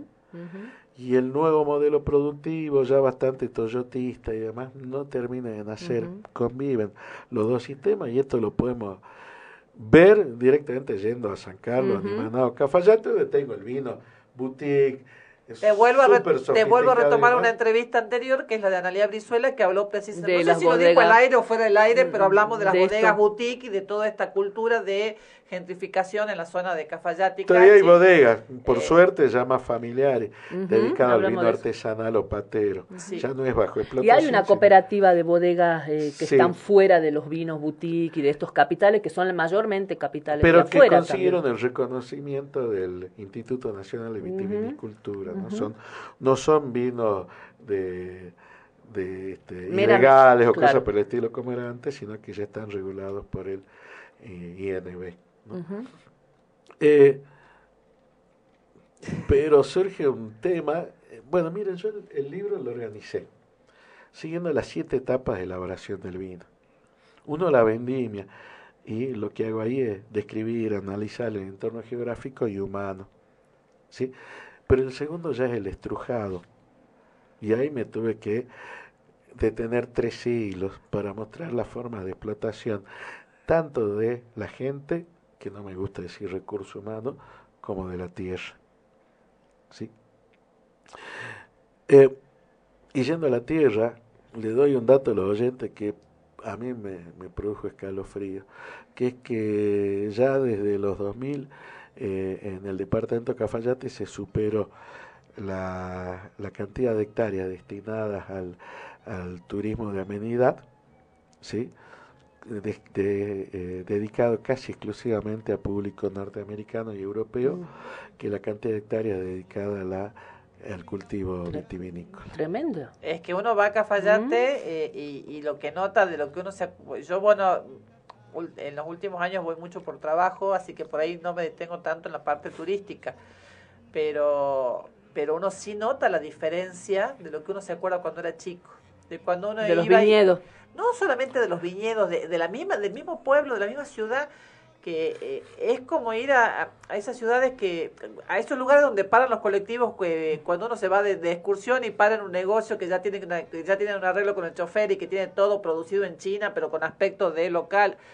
Eso es lo que parece Cafayate en muchos lugares hoy. Salvo Turismo de amenidad. sí, este ¿sí? turismo este, avenida industrializado. Industrializado. Se le llama técnicamente de amenidad. Mira ¿sí? vos, esa es la palabra. Este, em, claro, el término inglés es amenity. O sea, vos vas a jugar al polo. Amenities, golf. eh, amenities es lo No, que no- sí, sí, eh, es eh, esto que se dice de los edificios, los lugares de comunes de de, comunes. de- de- de diversión y de entretenimiento, por eso de debe ser de ahí. amenidad. De amenidad. Amenidad dicho en castellano. ¿sí? Claro. Este, donde charlas con Robert Redford o algún actor norteamericano. No creamos que el centro de convenciones que anunciaron estas semanas es por casualidad que lo, lo están haciendo en, absoluto. Cafayate. Mm, claro, En claro, absoluto. claro. Bueno, sí, está interesante, pero vos Es que uno va enganchando con vamos otras cosas, enganchando y ¿eh? vamos ahí para Por cualquier eso se me lado. hizo largo el libro. Tenemos que hablar un montón. Bueno, va- vamos avanzando. La primera, la segunda parte, la tercera, era la vendimia la primera, la segunda el estrujado, la Es tercera. más químico, no me va a salir el término ahora, pero el penúltimo es el embotellado. El embotellado. Eh, y ahí trabajé con la causa donde van presos todos los torturadores y responsables de la, eh, de la detención de los dirigentes animalistas. Esto es uno de los juicios de lesa humanidad, donde está incorporado est- estos muchachos que llegaron a declarar algunos. Este, un saludo a Nital Díaz, que no me debe estar escuchando porque es de Animana, que él me acercó todas las causas y demás que me permitieron eh, meterme de lleno en ese, Y, y cu- cuando, ¿cómo fue el estallido en concreto? Digamos, ¿Cuándo fue la fecha El 23 de julio de 1972. de 1972? O sea que este año se cumplieron 50 años. 50 años. Exactamente 50 años. Qué bárbaro. Sí, 50 ¿Y cómo reprimieron ese estallido? Porque me imagino que se intentó reprimir o no. ¿Cómo- Era una dictadura militar. Claro. Fueron presos los dirigentes, traídos también a la Eh, hasta ahí habíamos policía. llegado, viste que saltamos de un El tema a pueblo otro. animanista Hacia la se pueblada. movilizó hacia la pueblada. Eh, se van caminando y en camiones, camionetas a Cafayate, toman Cafayate. Cafayate se suma a la rebelión. ¿sí? Y contra lo que ustedes piensan, en 1972 la solución es negociada. El gobierno militar le paga con plata del gobierno a los este, trabajadores que levantan el paro. Porque el vino es el vino. ¿O Pero no? la oligarquía ¿O no, se lo va a perdonar. Ah, claro. La derecha no se la va a perdonar. Ya cuando el, el- el- la represión pero es es que- sangrienta como en los 76, ahí sí Se se, la agarran con los, con los picaritos que Pero organizaron la rebelión. Eso, a eso iba a ir. Eso iba a ir. Eh, ¿Por qué? A ver, esto también como una lección que me parece que te- te debería ser aprendida. ¿Por qué negocian? ¿Por qué es negociada? Porque seguramente era masiva la protesta y se, Muy quedaban sin masiva, y se quedaron sin trabajadores. Al, al- al estar todos en el mismo lugar, Aparentemente la vendimia no fue buena ese año. Porque la vendimia en en marzo, abril y estamos en julio. Había también No, unas cinco julio. o seis bodegas con atrasos de sueldos, no tan grandes como los de Animaná. Pero llegan a levantarse los trabajadores de todas las este, bodegas. Por Como eso. les digo, no había mucho gremio, pero también teníamos paro docente. ¿sí? Y ante el, ante la ante el animanazo declaran el paro general a CGT de la provincia y creo que todos o casi todos los consejos profesionales. no, pero por eso estamos en Fue algo un masivo. muy fuerte, muy masivo, el- olvidado. Cuando los explotados se unen, se consiguen esos resultados. Y sí, obviamente, no te tenés que descuidar, porque ¿qué pasó cuatro años después? ¿A quién agarraron? A los líderes de eso, A para evitar líderes, que eso se vuelva... Eso, y eso pasó en, en, en todos los sistemas de producción. Yo siempre, yo ya he contado acá que he escuchado testigos de, el, de la mina Aguilares que fueron, el, el jefe de personal fue con gendarmería a recorrer eh, eh, pabellón por pabellón y, Y a indicar nombrar. cuál era el jefe de... En los ingenios nuestros nos pasó lo este, mismo. jefe de Esa pabellón, escena típica de la, de la Patagonia rebelde, donde van los patrones señalando a los líderes y esos eran los que hay que liquidar. Esos eran los que detuvieron y se llevaron. No puedo liquidar a todos porque me quedo sin mano de obra. Claro, entonces llevo a, lo- a los que los revol, a los que a los revol- revoltosos, claro, a los que les llenan la cabeza, a los activistas. a los activistas. Activista. Siempre me acuerdo que Fabiana es una activista de chaleco celeste, además. No, ¿por qué de chalecos ¿No tienen chaleco celeste? ¿No habían secuestrado unos chalecos celestes que decían... No, pero Pero después, esos eran los de Sadop. después se fue a Francia y se hizo chaleco amarillo. Eh, Fuimos las dos, éramos las dos chalecos. estábamos Ahora ya son chalecos amarillos. Claro, ya, ya, ya. Eh, no, la verdad que es muy, es un, es muy impres- muy fascinante, ¿no? Y Y, y es verdad, y, y además cómo vas viendo puntos de contacto hacia adelante y hacia atrás. Sí, este fenómeno de, del turismo de amenidad es un fenómeno mundial. El fenómeno de industrialización es un fenómeno mundial. El fenómeno de servidumbre es un fenómeno mundial. Por eso te digo, contame la historia de Animaná y me contás la historia del mundo. Bueno, ahora, si alguien quiere leer el libro, ¿se lo puede leer? No. No, bueno, ahora vamos ahí. No, porque este estoy profundamente agradecido a la senadora Nora Jiménez que presentó un proyecto que ya tiene despacho de comisión favorable en el Senado de la Nación para que se imprime en la en la imprenta del Congreso Nacional. Mm, qué interesante, Sí. qué buena noticia Este, sería eso. Para mí, a mí me honra y es un reconocimiento enorme más que se haga, sobre todo en la, en la editorial Pero del genera- Congreso de la Nación. Generalmente la, la- lo que imprime el Congreso de la Nación eh, tiene edición muy limitada, no Sí. se pone en venta al público, queda en la, obviamente en la biblioteca del Senado y por ahí lo difunden en escuelas, en ese tipo Está de pensado lugares. en el sistema educativo, pero también en la formación de dirigentes rurales. También. Ese es el objetivo central que Ujú. propuso la, la senadora. Yo buscaré por mi parte. Claro, eso te iba a decir, o sea, el hecho de que esté impre- eh, que lo imprima el Senado de la Nación no te vi- no te quita vos la No, posibilidad no, de ir no, por no, otro lado con la impresión. derecho, sí, yo voy a tratar de imprimirlo y ya me verán con un kiosquito en, en el Festival de Animana en enero. Vendiendo el libro. acá, eh, Francisco nos manda, te- se ganó un libro en un sorteo hoy y nos manda que este fue editado en, en Buenos Aires en ediciones B Argentina. Ah, qué bien, S.A.. qué bien. Bueno, uno en Buenos Aires, está buenísimo. Eh, O sea, se ve que nos está prestando atención porque, Porque no, se me, fue manda a la, fijar el me libro. manda la foto de eh, este, Del del, libro, del qué bueno. imprimatur del libro. Muy bien. Bueno, es hora de que empecemos a hacer cosas acá, che, y en Salta mejor. Bueno, yo tengo ahí, te voy a, te voy a guiar para un lugar que a lo mejor, ¿quién te dice? me interesa. Este, bueno, muy interesante todo esto. Ojalá que pronto podamos este, tener acceso al libro este, todos los que sean, los que les interese esta parte de nuestra historia, eh, muy acallada, muy olvidada. ¿Y cómo llegaste vos al, al- eso como para cerrar? Viste que ganaron la medalla de oro tus alumnos eh, en la Olimpiada En que fue en Santa. Fe, y vos lo propusiste o algún alumno vino y te dijo quiero investigar esto. No, este, eh, yo siempre planteé que tienen que ser metodológicamente historia oral. Entonces, mi planteo es que esto que yo eh, dije de la industria vitivinícola pasa con el azúcar, el tabaco, el poroto, el petróleo, casi todos en la década del 70 de, de transformación productiva que involucra, entre otras cosas, la asalarización, porque la mayoría pasa de la servidumbre a hacer trabajo asalariado. Y el trabajo Y de el sola planteo so- siempre fue, siempre, todos los años, el mismo planteo con mis chicos. En este año estamos trabajando el tabaco. ¿Quién tiene un familiar en Tartagal, en Orán, en Cafayate, en Ante? Y de acuerdo a eso, vemos si pueden viajar. Los chicos viajaron un día a Cafayate, todo el día completo estuvieron entrevistando. Y esa es nuestra gran ventaja comparativa. Nosotros nos va bien en la Olimpiada de Historia, porque mientras los chicos de Buenos Aires, tal como ustedes estudiaron en el secundario, eh, Investigaron en libros. por ahí. Investigan el libro porque la incorporación al capitalismo del litoral ocurrió en 1880.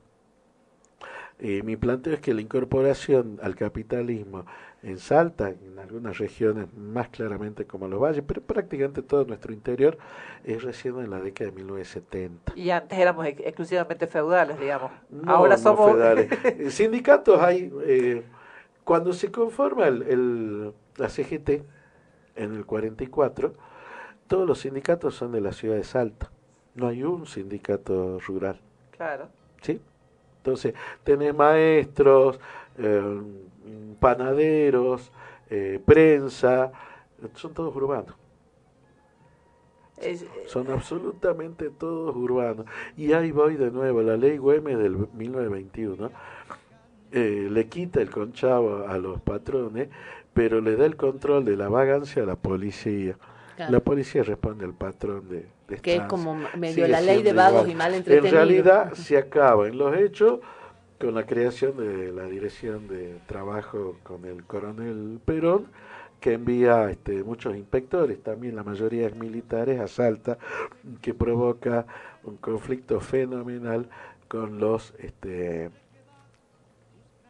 con los Michel Torino, que eran los dueños del diario El Intransigente, y al mismo tiempo dueños de los este, de los viñedos. Y en la otra actividad industrial importante aquí la era la azucarera, los senadores por Salta eran patrón Costa. Sin y- tenerlo tan en claro, estaba segura que tenía que ver con los ingenios. Con los ingenios.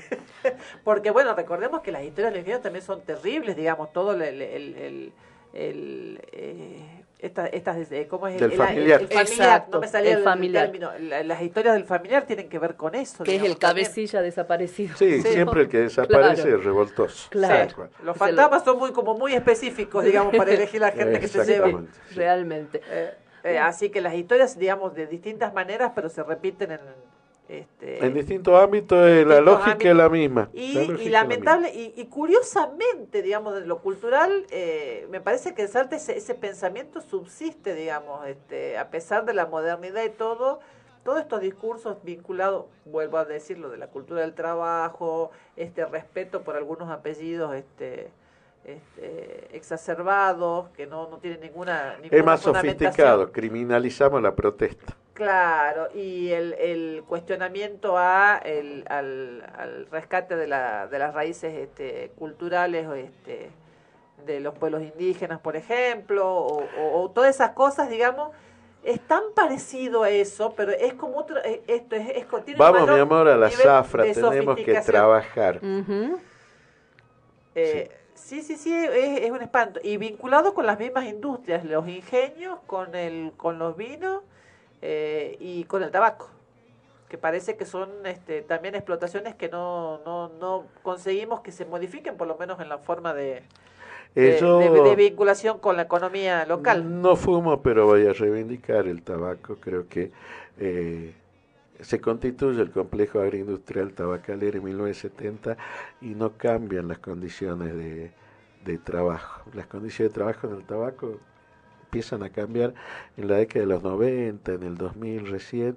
Creo que eh, la cooperativa de productores tabacaleros pudo ayornarse, eh, superar este, estos estereotipos y buscar un incremento, una mejora en los salarios de sus trabajadores y en su bienestar social para, para incorporar y no ser tan cuestionado. Te están cuestionando por una industria que supuestamente afecta a tu salud, por lo menos tenés que ser productivo Claro. y eh, tener un retorno social que no todas las, las Las agroindustrias cámaras, tienen, ¿no? ¿no? Vos visto que la Cámara del Tabaco tiene todo esto de...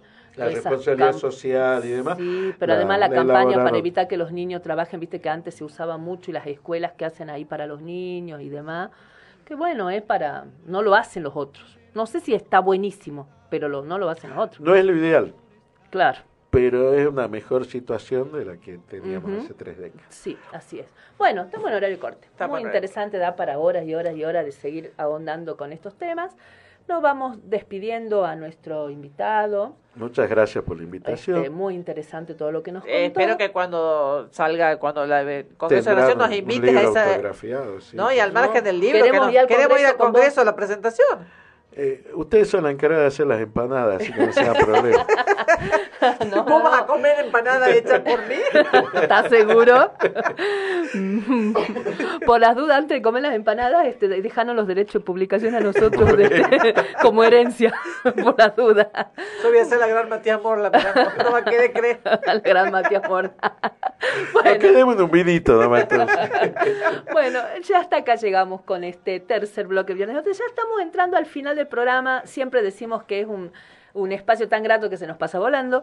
Bueno, nos vamos a la tanda escuchando un tema de... ¿Lo tenés a Benjamín Amadeo? Le- lo tengo al padre, lamentablemente. Es exactamente, yo lo tengo a Amadeo por el padre, lamentablemente, y porque fue durante muchos años novio de Lali, pobre Ah. chico, ¿no? El novio de Lali, el hijo del Amadeo de Menemista, pero este tiene un tema bien interesante y estuvo esta semana en, en la usina, y esta canción que la hizo con los auténticos decadentes, a mí me gusta mucho. Cuando yo la escuché no podía creer que sea él, porque para mí era pobre, el hijo de, el novio de, eh, bueno, bueno, con esto se ganó el nombre, Benjamín Amadeo secas. Nos vamos a la tanda escuchando Las Flores. ¿Para qué vivimos esta vida?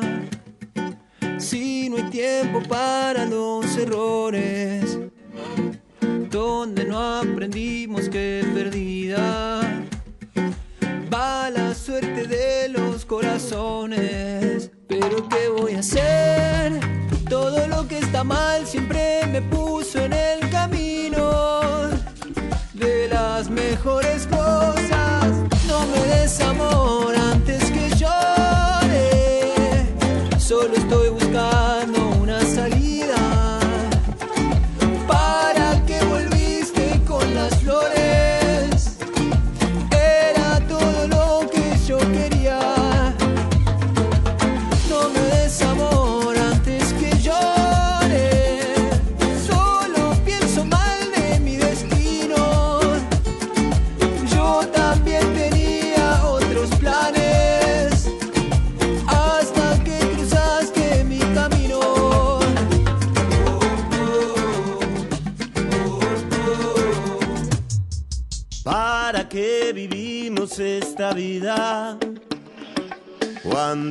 vale todo lo que hicimos?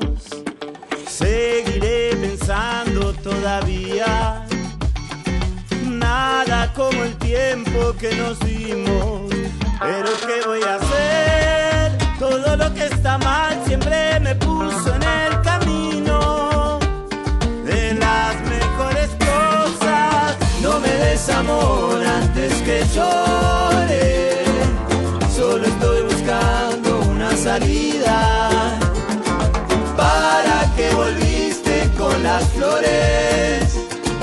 Era todo lo que yo quería. No me des amor antes que llore. Solo pienso mal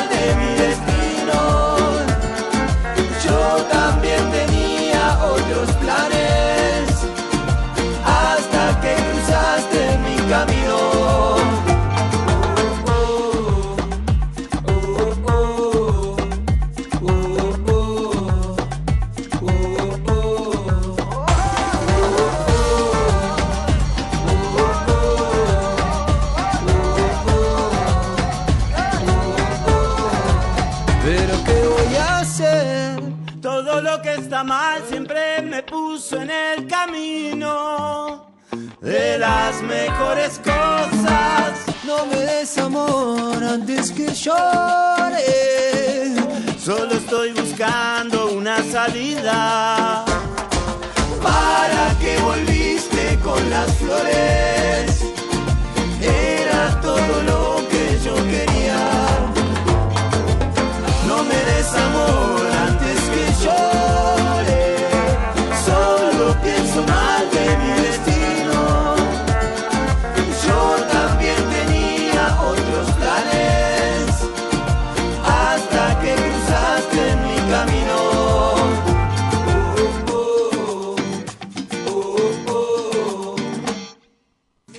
Viernes de After.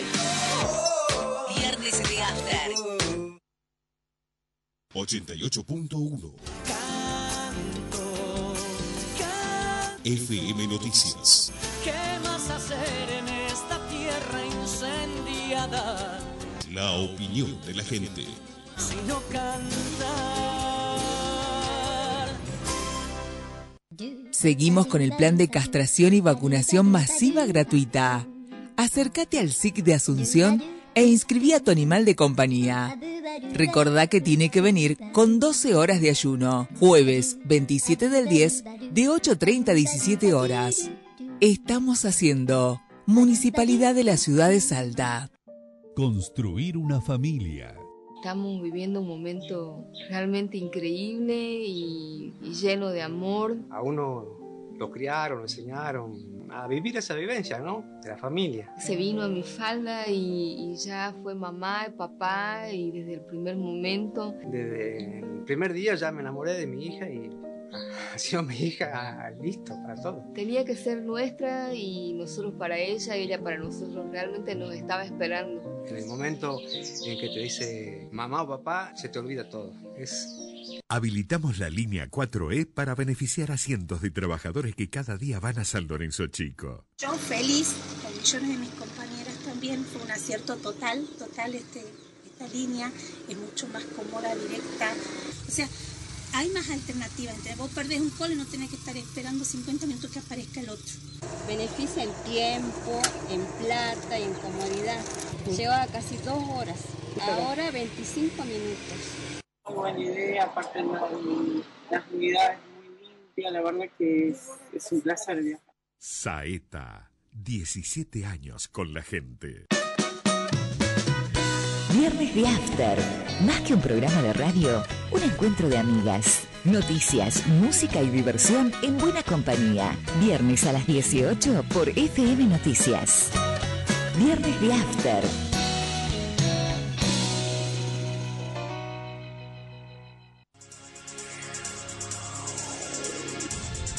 Mientras todos buscan entretenerlo, nosotros lo invitamos a informarse. Nosotros lo invitamos a informarse. 88.1 FM Noticias. La primera del dial.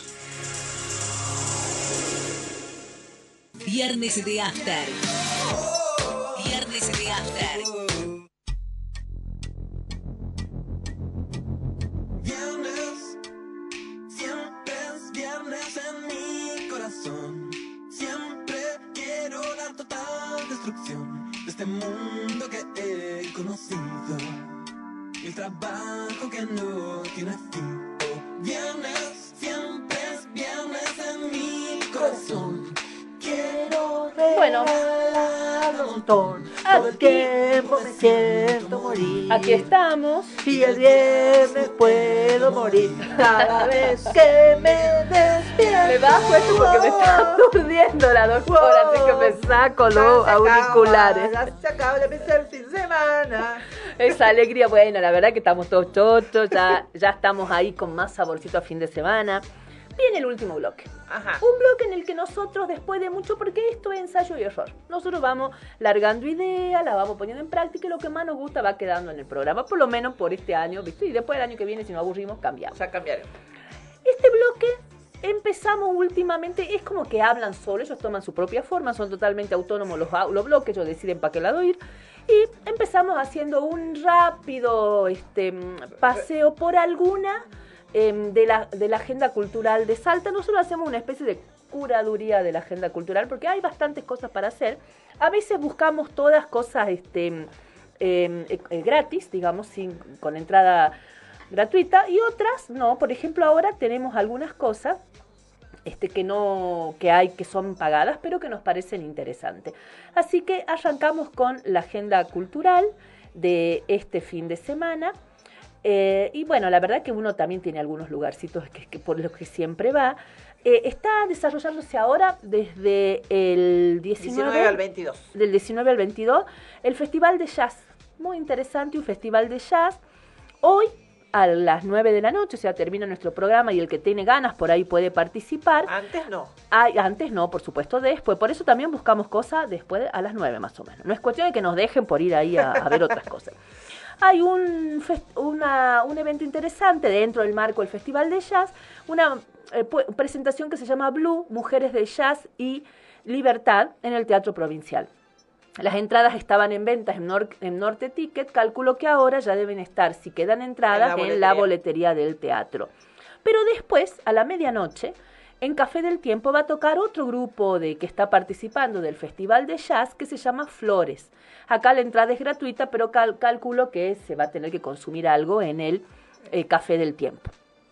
Ahora, el sábado 22, esta está muy buena, a las 19, en el Paseo de los Poetas se realiza el cierre del festival al aire libre con entrada totalmente libre y gratuita.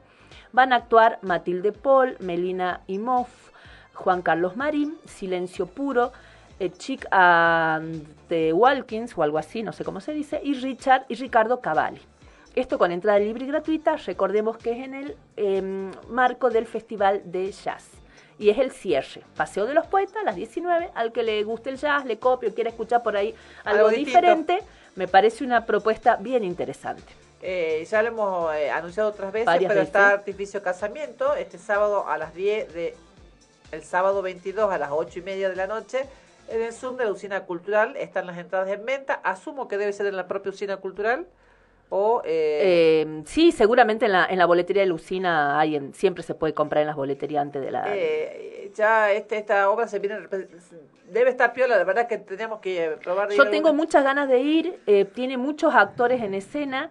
He visto una obra del mismo grupo que creo que la comenté acá, que era de esta, la saltenidad al palo. Si no me equivoco que es, es interactiva, es de la como, que, como que uno va a un, a un interesante, casamiento, una cosa por el sí. estilo. Yo también tengo ganas de verla y hace mucho que la que vengo haciendo. Capaz que me animo y nos vamos a verla este, este sábado. Otra, teatro, El tiempo de las mandarinas. Es una obra de Rafael Nofal sobre mujeres víctimas de trata. Re interesante. ¿Sabes quién la pone en escena? Estudiantes de primer año de una carrera que es bastante nueva, que se llama Tecnicatura en Puesta en Escena y Producción Artística, que es del Profesorado de Arte. La entrada es bien económica, sale 700 pesos en la Sala Mecano de la Casa de la Cultura el sábado 22 a las 21.30. Esta también está interesante. Y podríamos a su vez este, conseguir a alguien de la Tecnicatura para que nos venga a contar Sí, de, ¿no? qué, de qué se trata. interesante. El tiempo de las mandarinas se llama la obra. Hay algo más por acá que acá nos- nuestro amigo se quedó porque quiere cantar con nosotras eh, en la segunda parte de este bloque. Así que él tiene, vamos, mientras él encuentra, ya, ya está, ya lo encontraste, quiere con- compartir él también algo, que nosotros también ya fuimos por ahí, pero bueno, Fabiana no es mi única comadre. no tiene otra cosa. Otra comadre, otra de tantas. Ah, anda. Alfonsina Barraza está eh, esta, esta noche a las Hace stand-up 21.30 ella. En Bruto Bar haciendo un stand-up. Ahí la vimos por primera vez nosotros, en Bruto Bar. ¿A quién? A Alfonsina Barraza, sí, vos fuiste con nosotros o No. Ah, te borramos. ¡Ah! No te tenías que enterar que te habíamos borrado de esa salida. No, no me invitaron. ¿No fuiste? No, Ah, no fuimos con, Bueno, con podés ir hoy día. Podés ir hoy día. Eh, eh, Alfonsino, le- quienes escuchan el programa desde el principio, fue columnista nuestra, Al fue columnista de historia. Sí, sí. eh, y eh, ahora el, el último Ahora es tiempo se- star. sí, se dedica al stand-up. Al stand-up con una grosa de maestra, que es la Kipi, que fue su, sí, sí, su sí. maestra. Eh, y otra cosa, otra propuesta que tengo es un festival que se llama Salta Indie 2022. Para el, que le guste la música Para indie. el que le guste la, la música indie o quiera ver qué onda con el indie, domingo 23 en la fábrica de, musa- de música que queda en la Necochal 700, 737, actúan las ligas menores, lindo, interesante lo que hacen las ligas menores, me gusta bastante. Eh, Rayo Láser, Bestia Bebé y Chochi, que alguna vez hizo un reportaje con nosotros, telefónico, en plena pandemia. Es verdad, sí me acuerdo.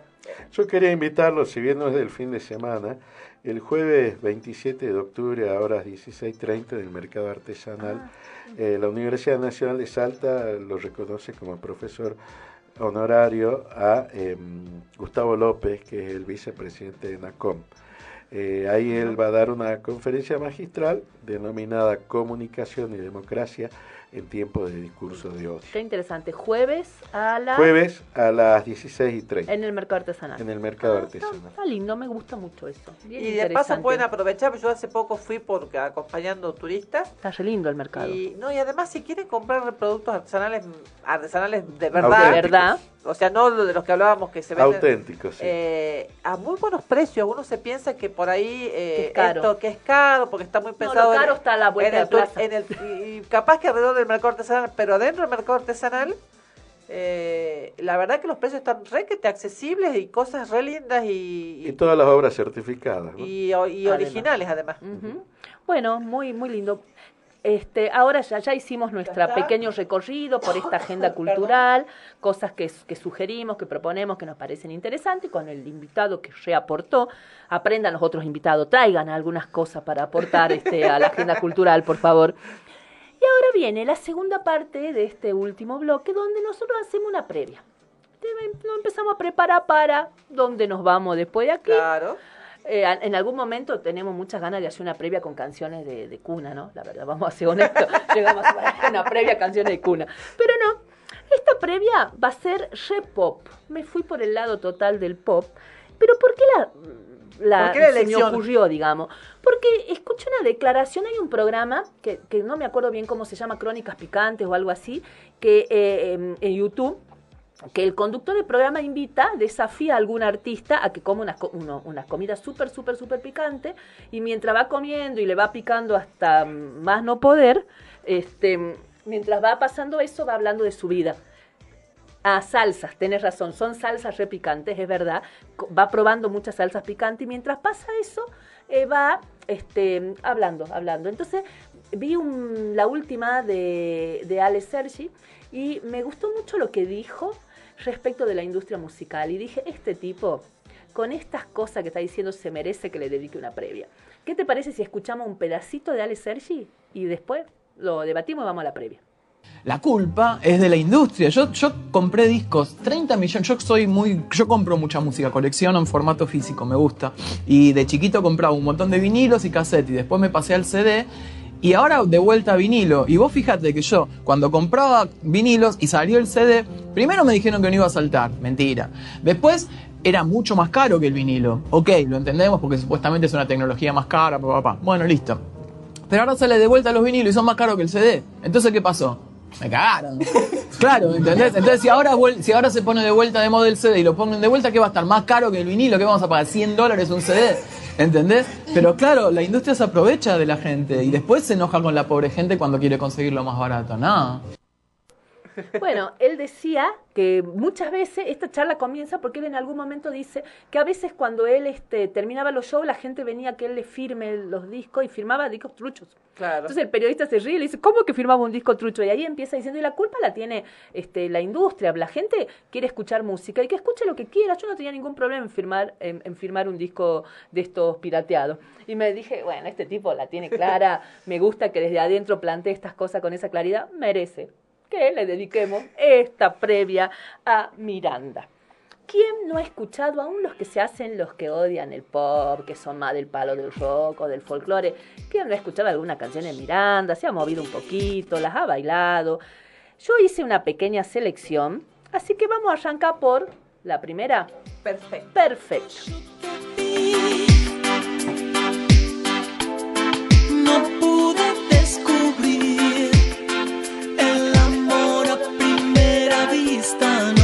funciona en mí.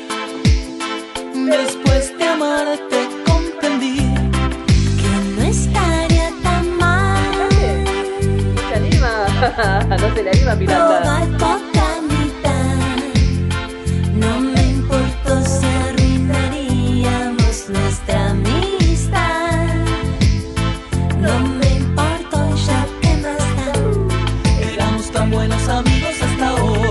Que yo probé tu desempeño en el amor.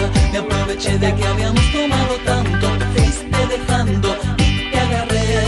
A pesar de saber que estaba todo mal, lo continuamos hasta juntos terminar.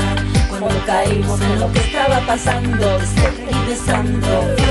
Solo tú, no necesito más, adoraría lo que dure la eternidad. Debes ser perfecta para, perfecta para, perfecta para mi amor. ¿Cómo fue que me pasó el cambiar? Eres mi amiga y ahora eres mi mujer. Debes ser perfectamente, exactamente lo que yo siempre soñé. ¿Alguna curiosidad de Miranda? ¿Ustedes saben por qué se llama Miranda? No, ni idea. Por el actor argentino Osvaldo Miranda. Por eso se llama Miranda. Ellos consideraban que Osvaldo Miranda era muy elegante, muy glamoroso, y eso querían para la banda. Y esta banda además tuvo el visto bueno de un grosso de la música del rock nacional. ¿Saben eso? ¿Quién les dio el visto bueno? ¿Les dio un empujón? ¿Los apadrinó, si se quiere? No. Gustavo Cerati. Mira vos. Así que curiosidades que fui... Ah, y otra re curiosidad. Desde el punto de vista estético son muy Gustavo Cerati. Son muy- sí. Es verdad, es verdad. Eh, Alex- Gustavo Cerati fue el primero, el primer rockero, este, eh, por decirlo de alguna Popero. manera, que, eh, que le, le preocupaba la imagen, digamos, la estética de sus shows y de su de- y de la banda. esto de la elegancia y el glamour. Eh, y Alex empezó muy jovencito, con un pelo largo y ondulado, así ruludo, larguísimo, tocando punk. Hacía punk y su banda, me encanta el nombre, se llamaba Mamá Vaca.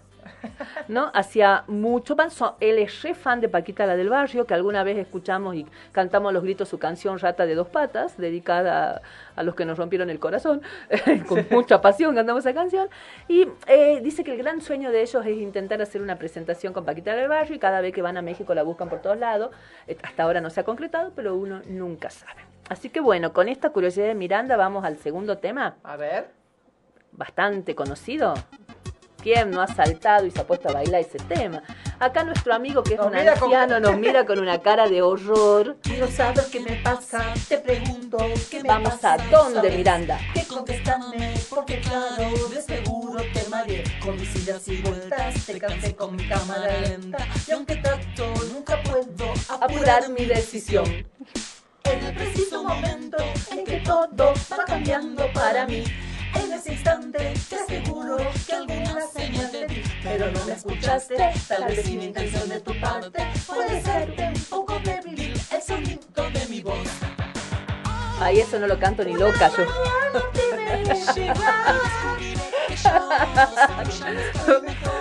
Una forma rápida de destruir una canción.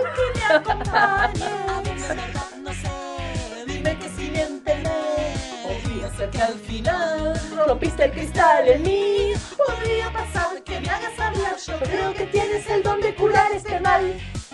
Y por ahí viene la frase famosa, ¿no? La de la guitarra de Lolo es de acá, ¿no?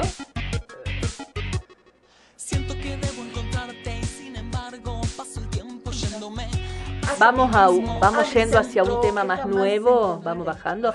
Este es de un del- te quito pa- a propósito. es una estrategia. Este, eh, ay, este es un tema más nuevo del, del último disco de ellos, eh, que se me ha ido el nombre, es del 2022 el disco, no me puedo acordar cómo se llama. El tema es Por amar al amor. Está muy lindo, es nuevito. eh. Por amar al amor me entrego sin dudas y sin medir. Por amar al amor me quemo perdiendo parte de mí. Una noche más así y creo que perdí la cuenta. Tengo que volver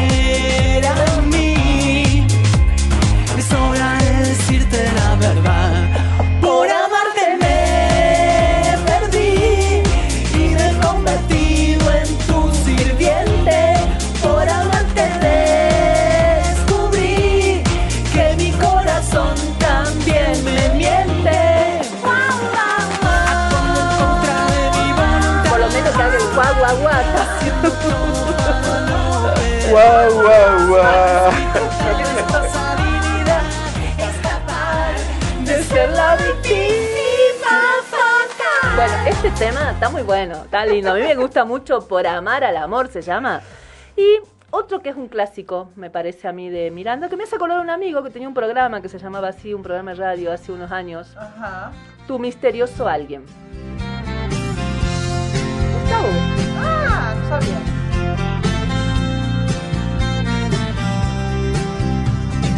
alguien en tu vida que está transformándote.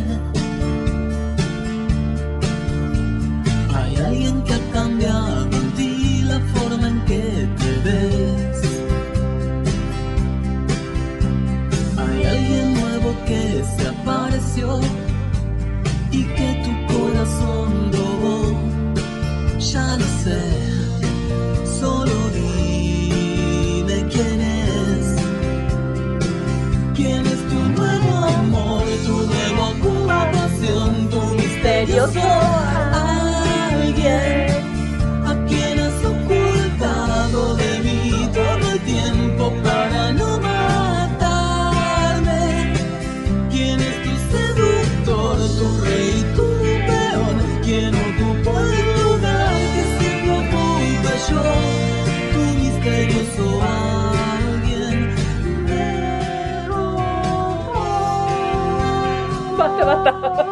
La voz.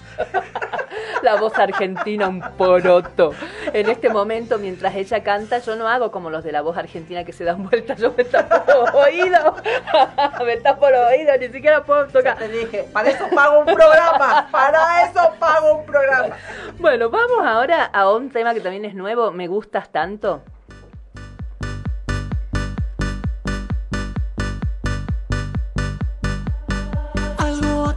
Entre los dos y creo saber lo que pasó.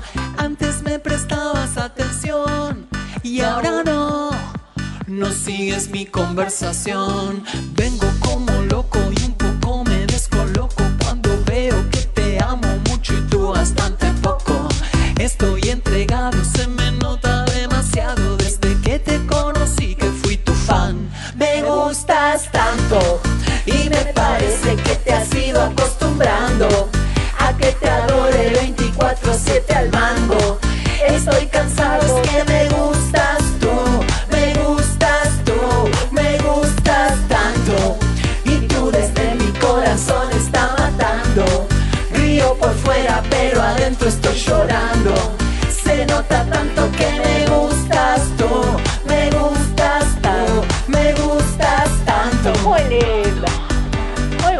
bonito, Miranda. Bueno, y vamos al último tema. Ya con esto vamos cerrando, nos vamos despidiendo. Eh, nos escuchamos el próximo viernes. Hasta el viernes que viene. Gracias por estar, Juan. Espero que tus oídos estén intactos y si no, no, no, no, no pagamos acá este. Eh, no pagamos por de reparaciones de tímpanos. Reparaciones de Me fue como los caciques Yo animanados. estaba pensando, estaba pensando eso. Que no lo contaste Pero al pod- final. No, porque esto lo contó en el corte. Eh, eh, pero podés hacer los coros acá. Así que bueno, nos vamos escuchando Traición. Es el miedo que yo siento cuando te vas. Temo que no vuelvas más, pero siempre regresas. Muchas dudas que no me dejan pero a veces me cansas.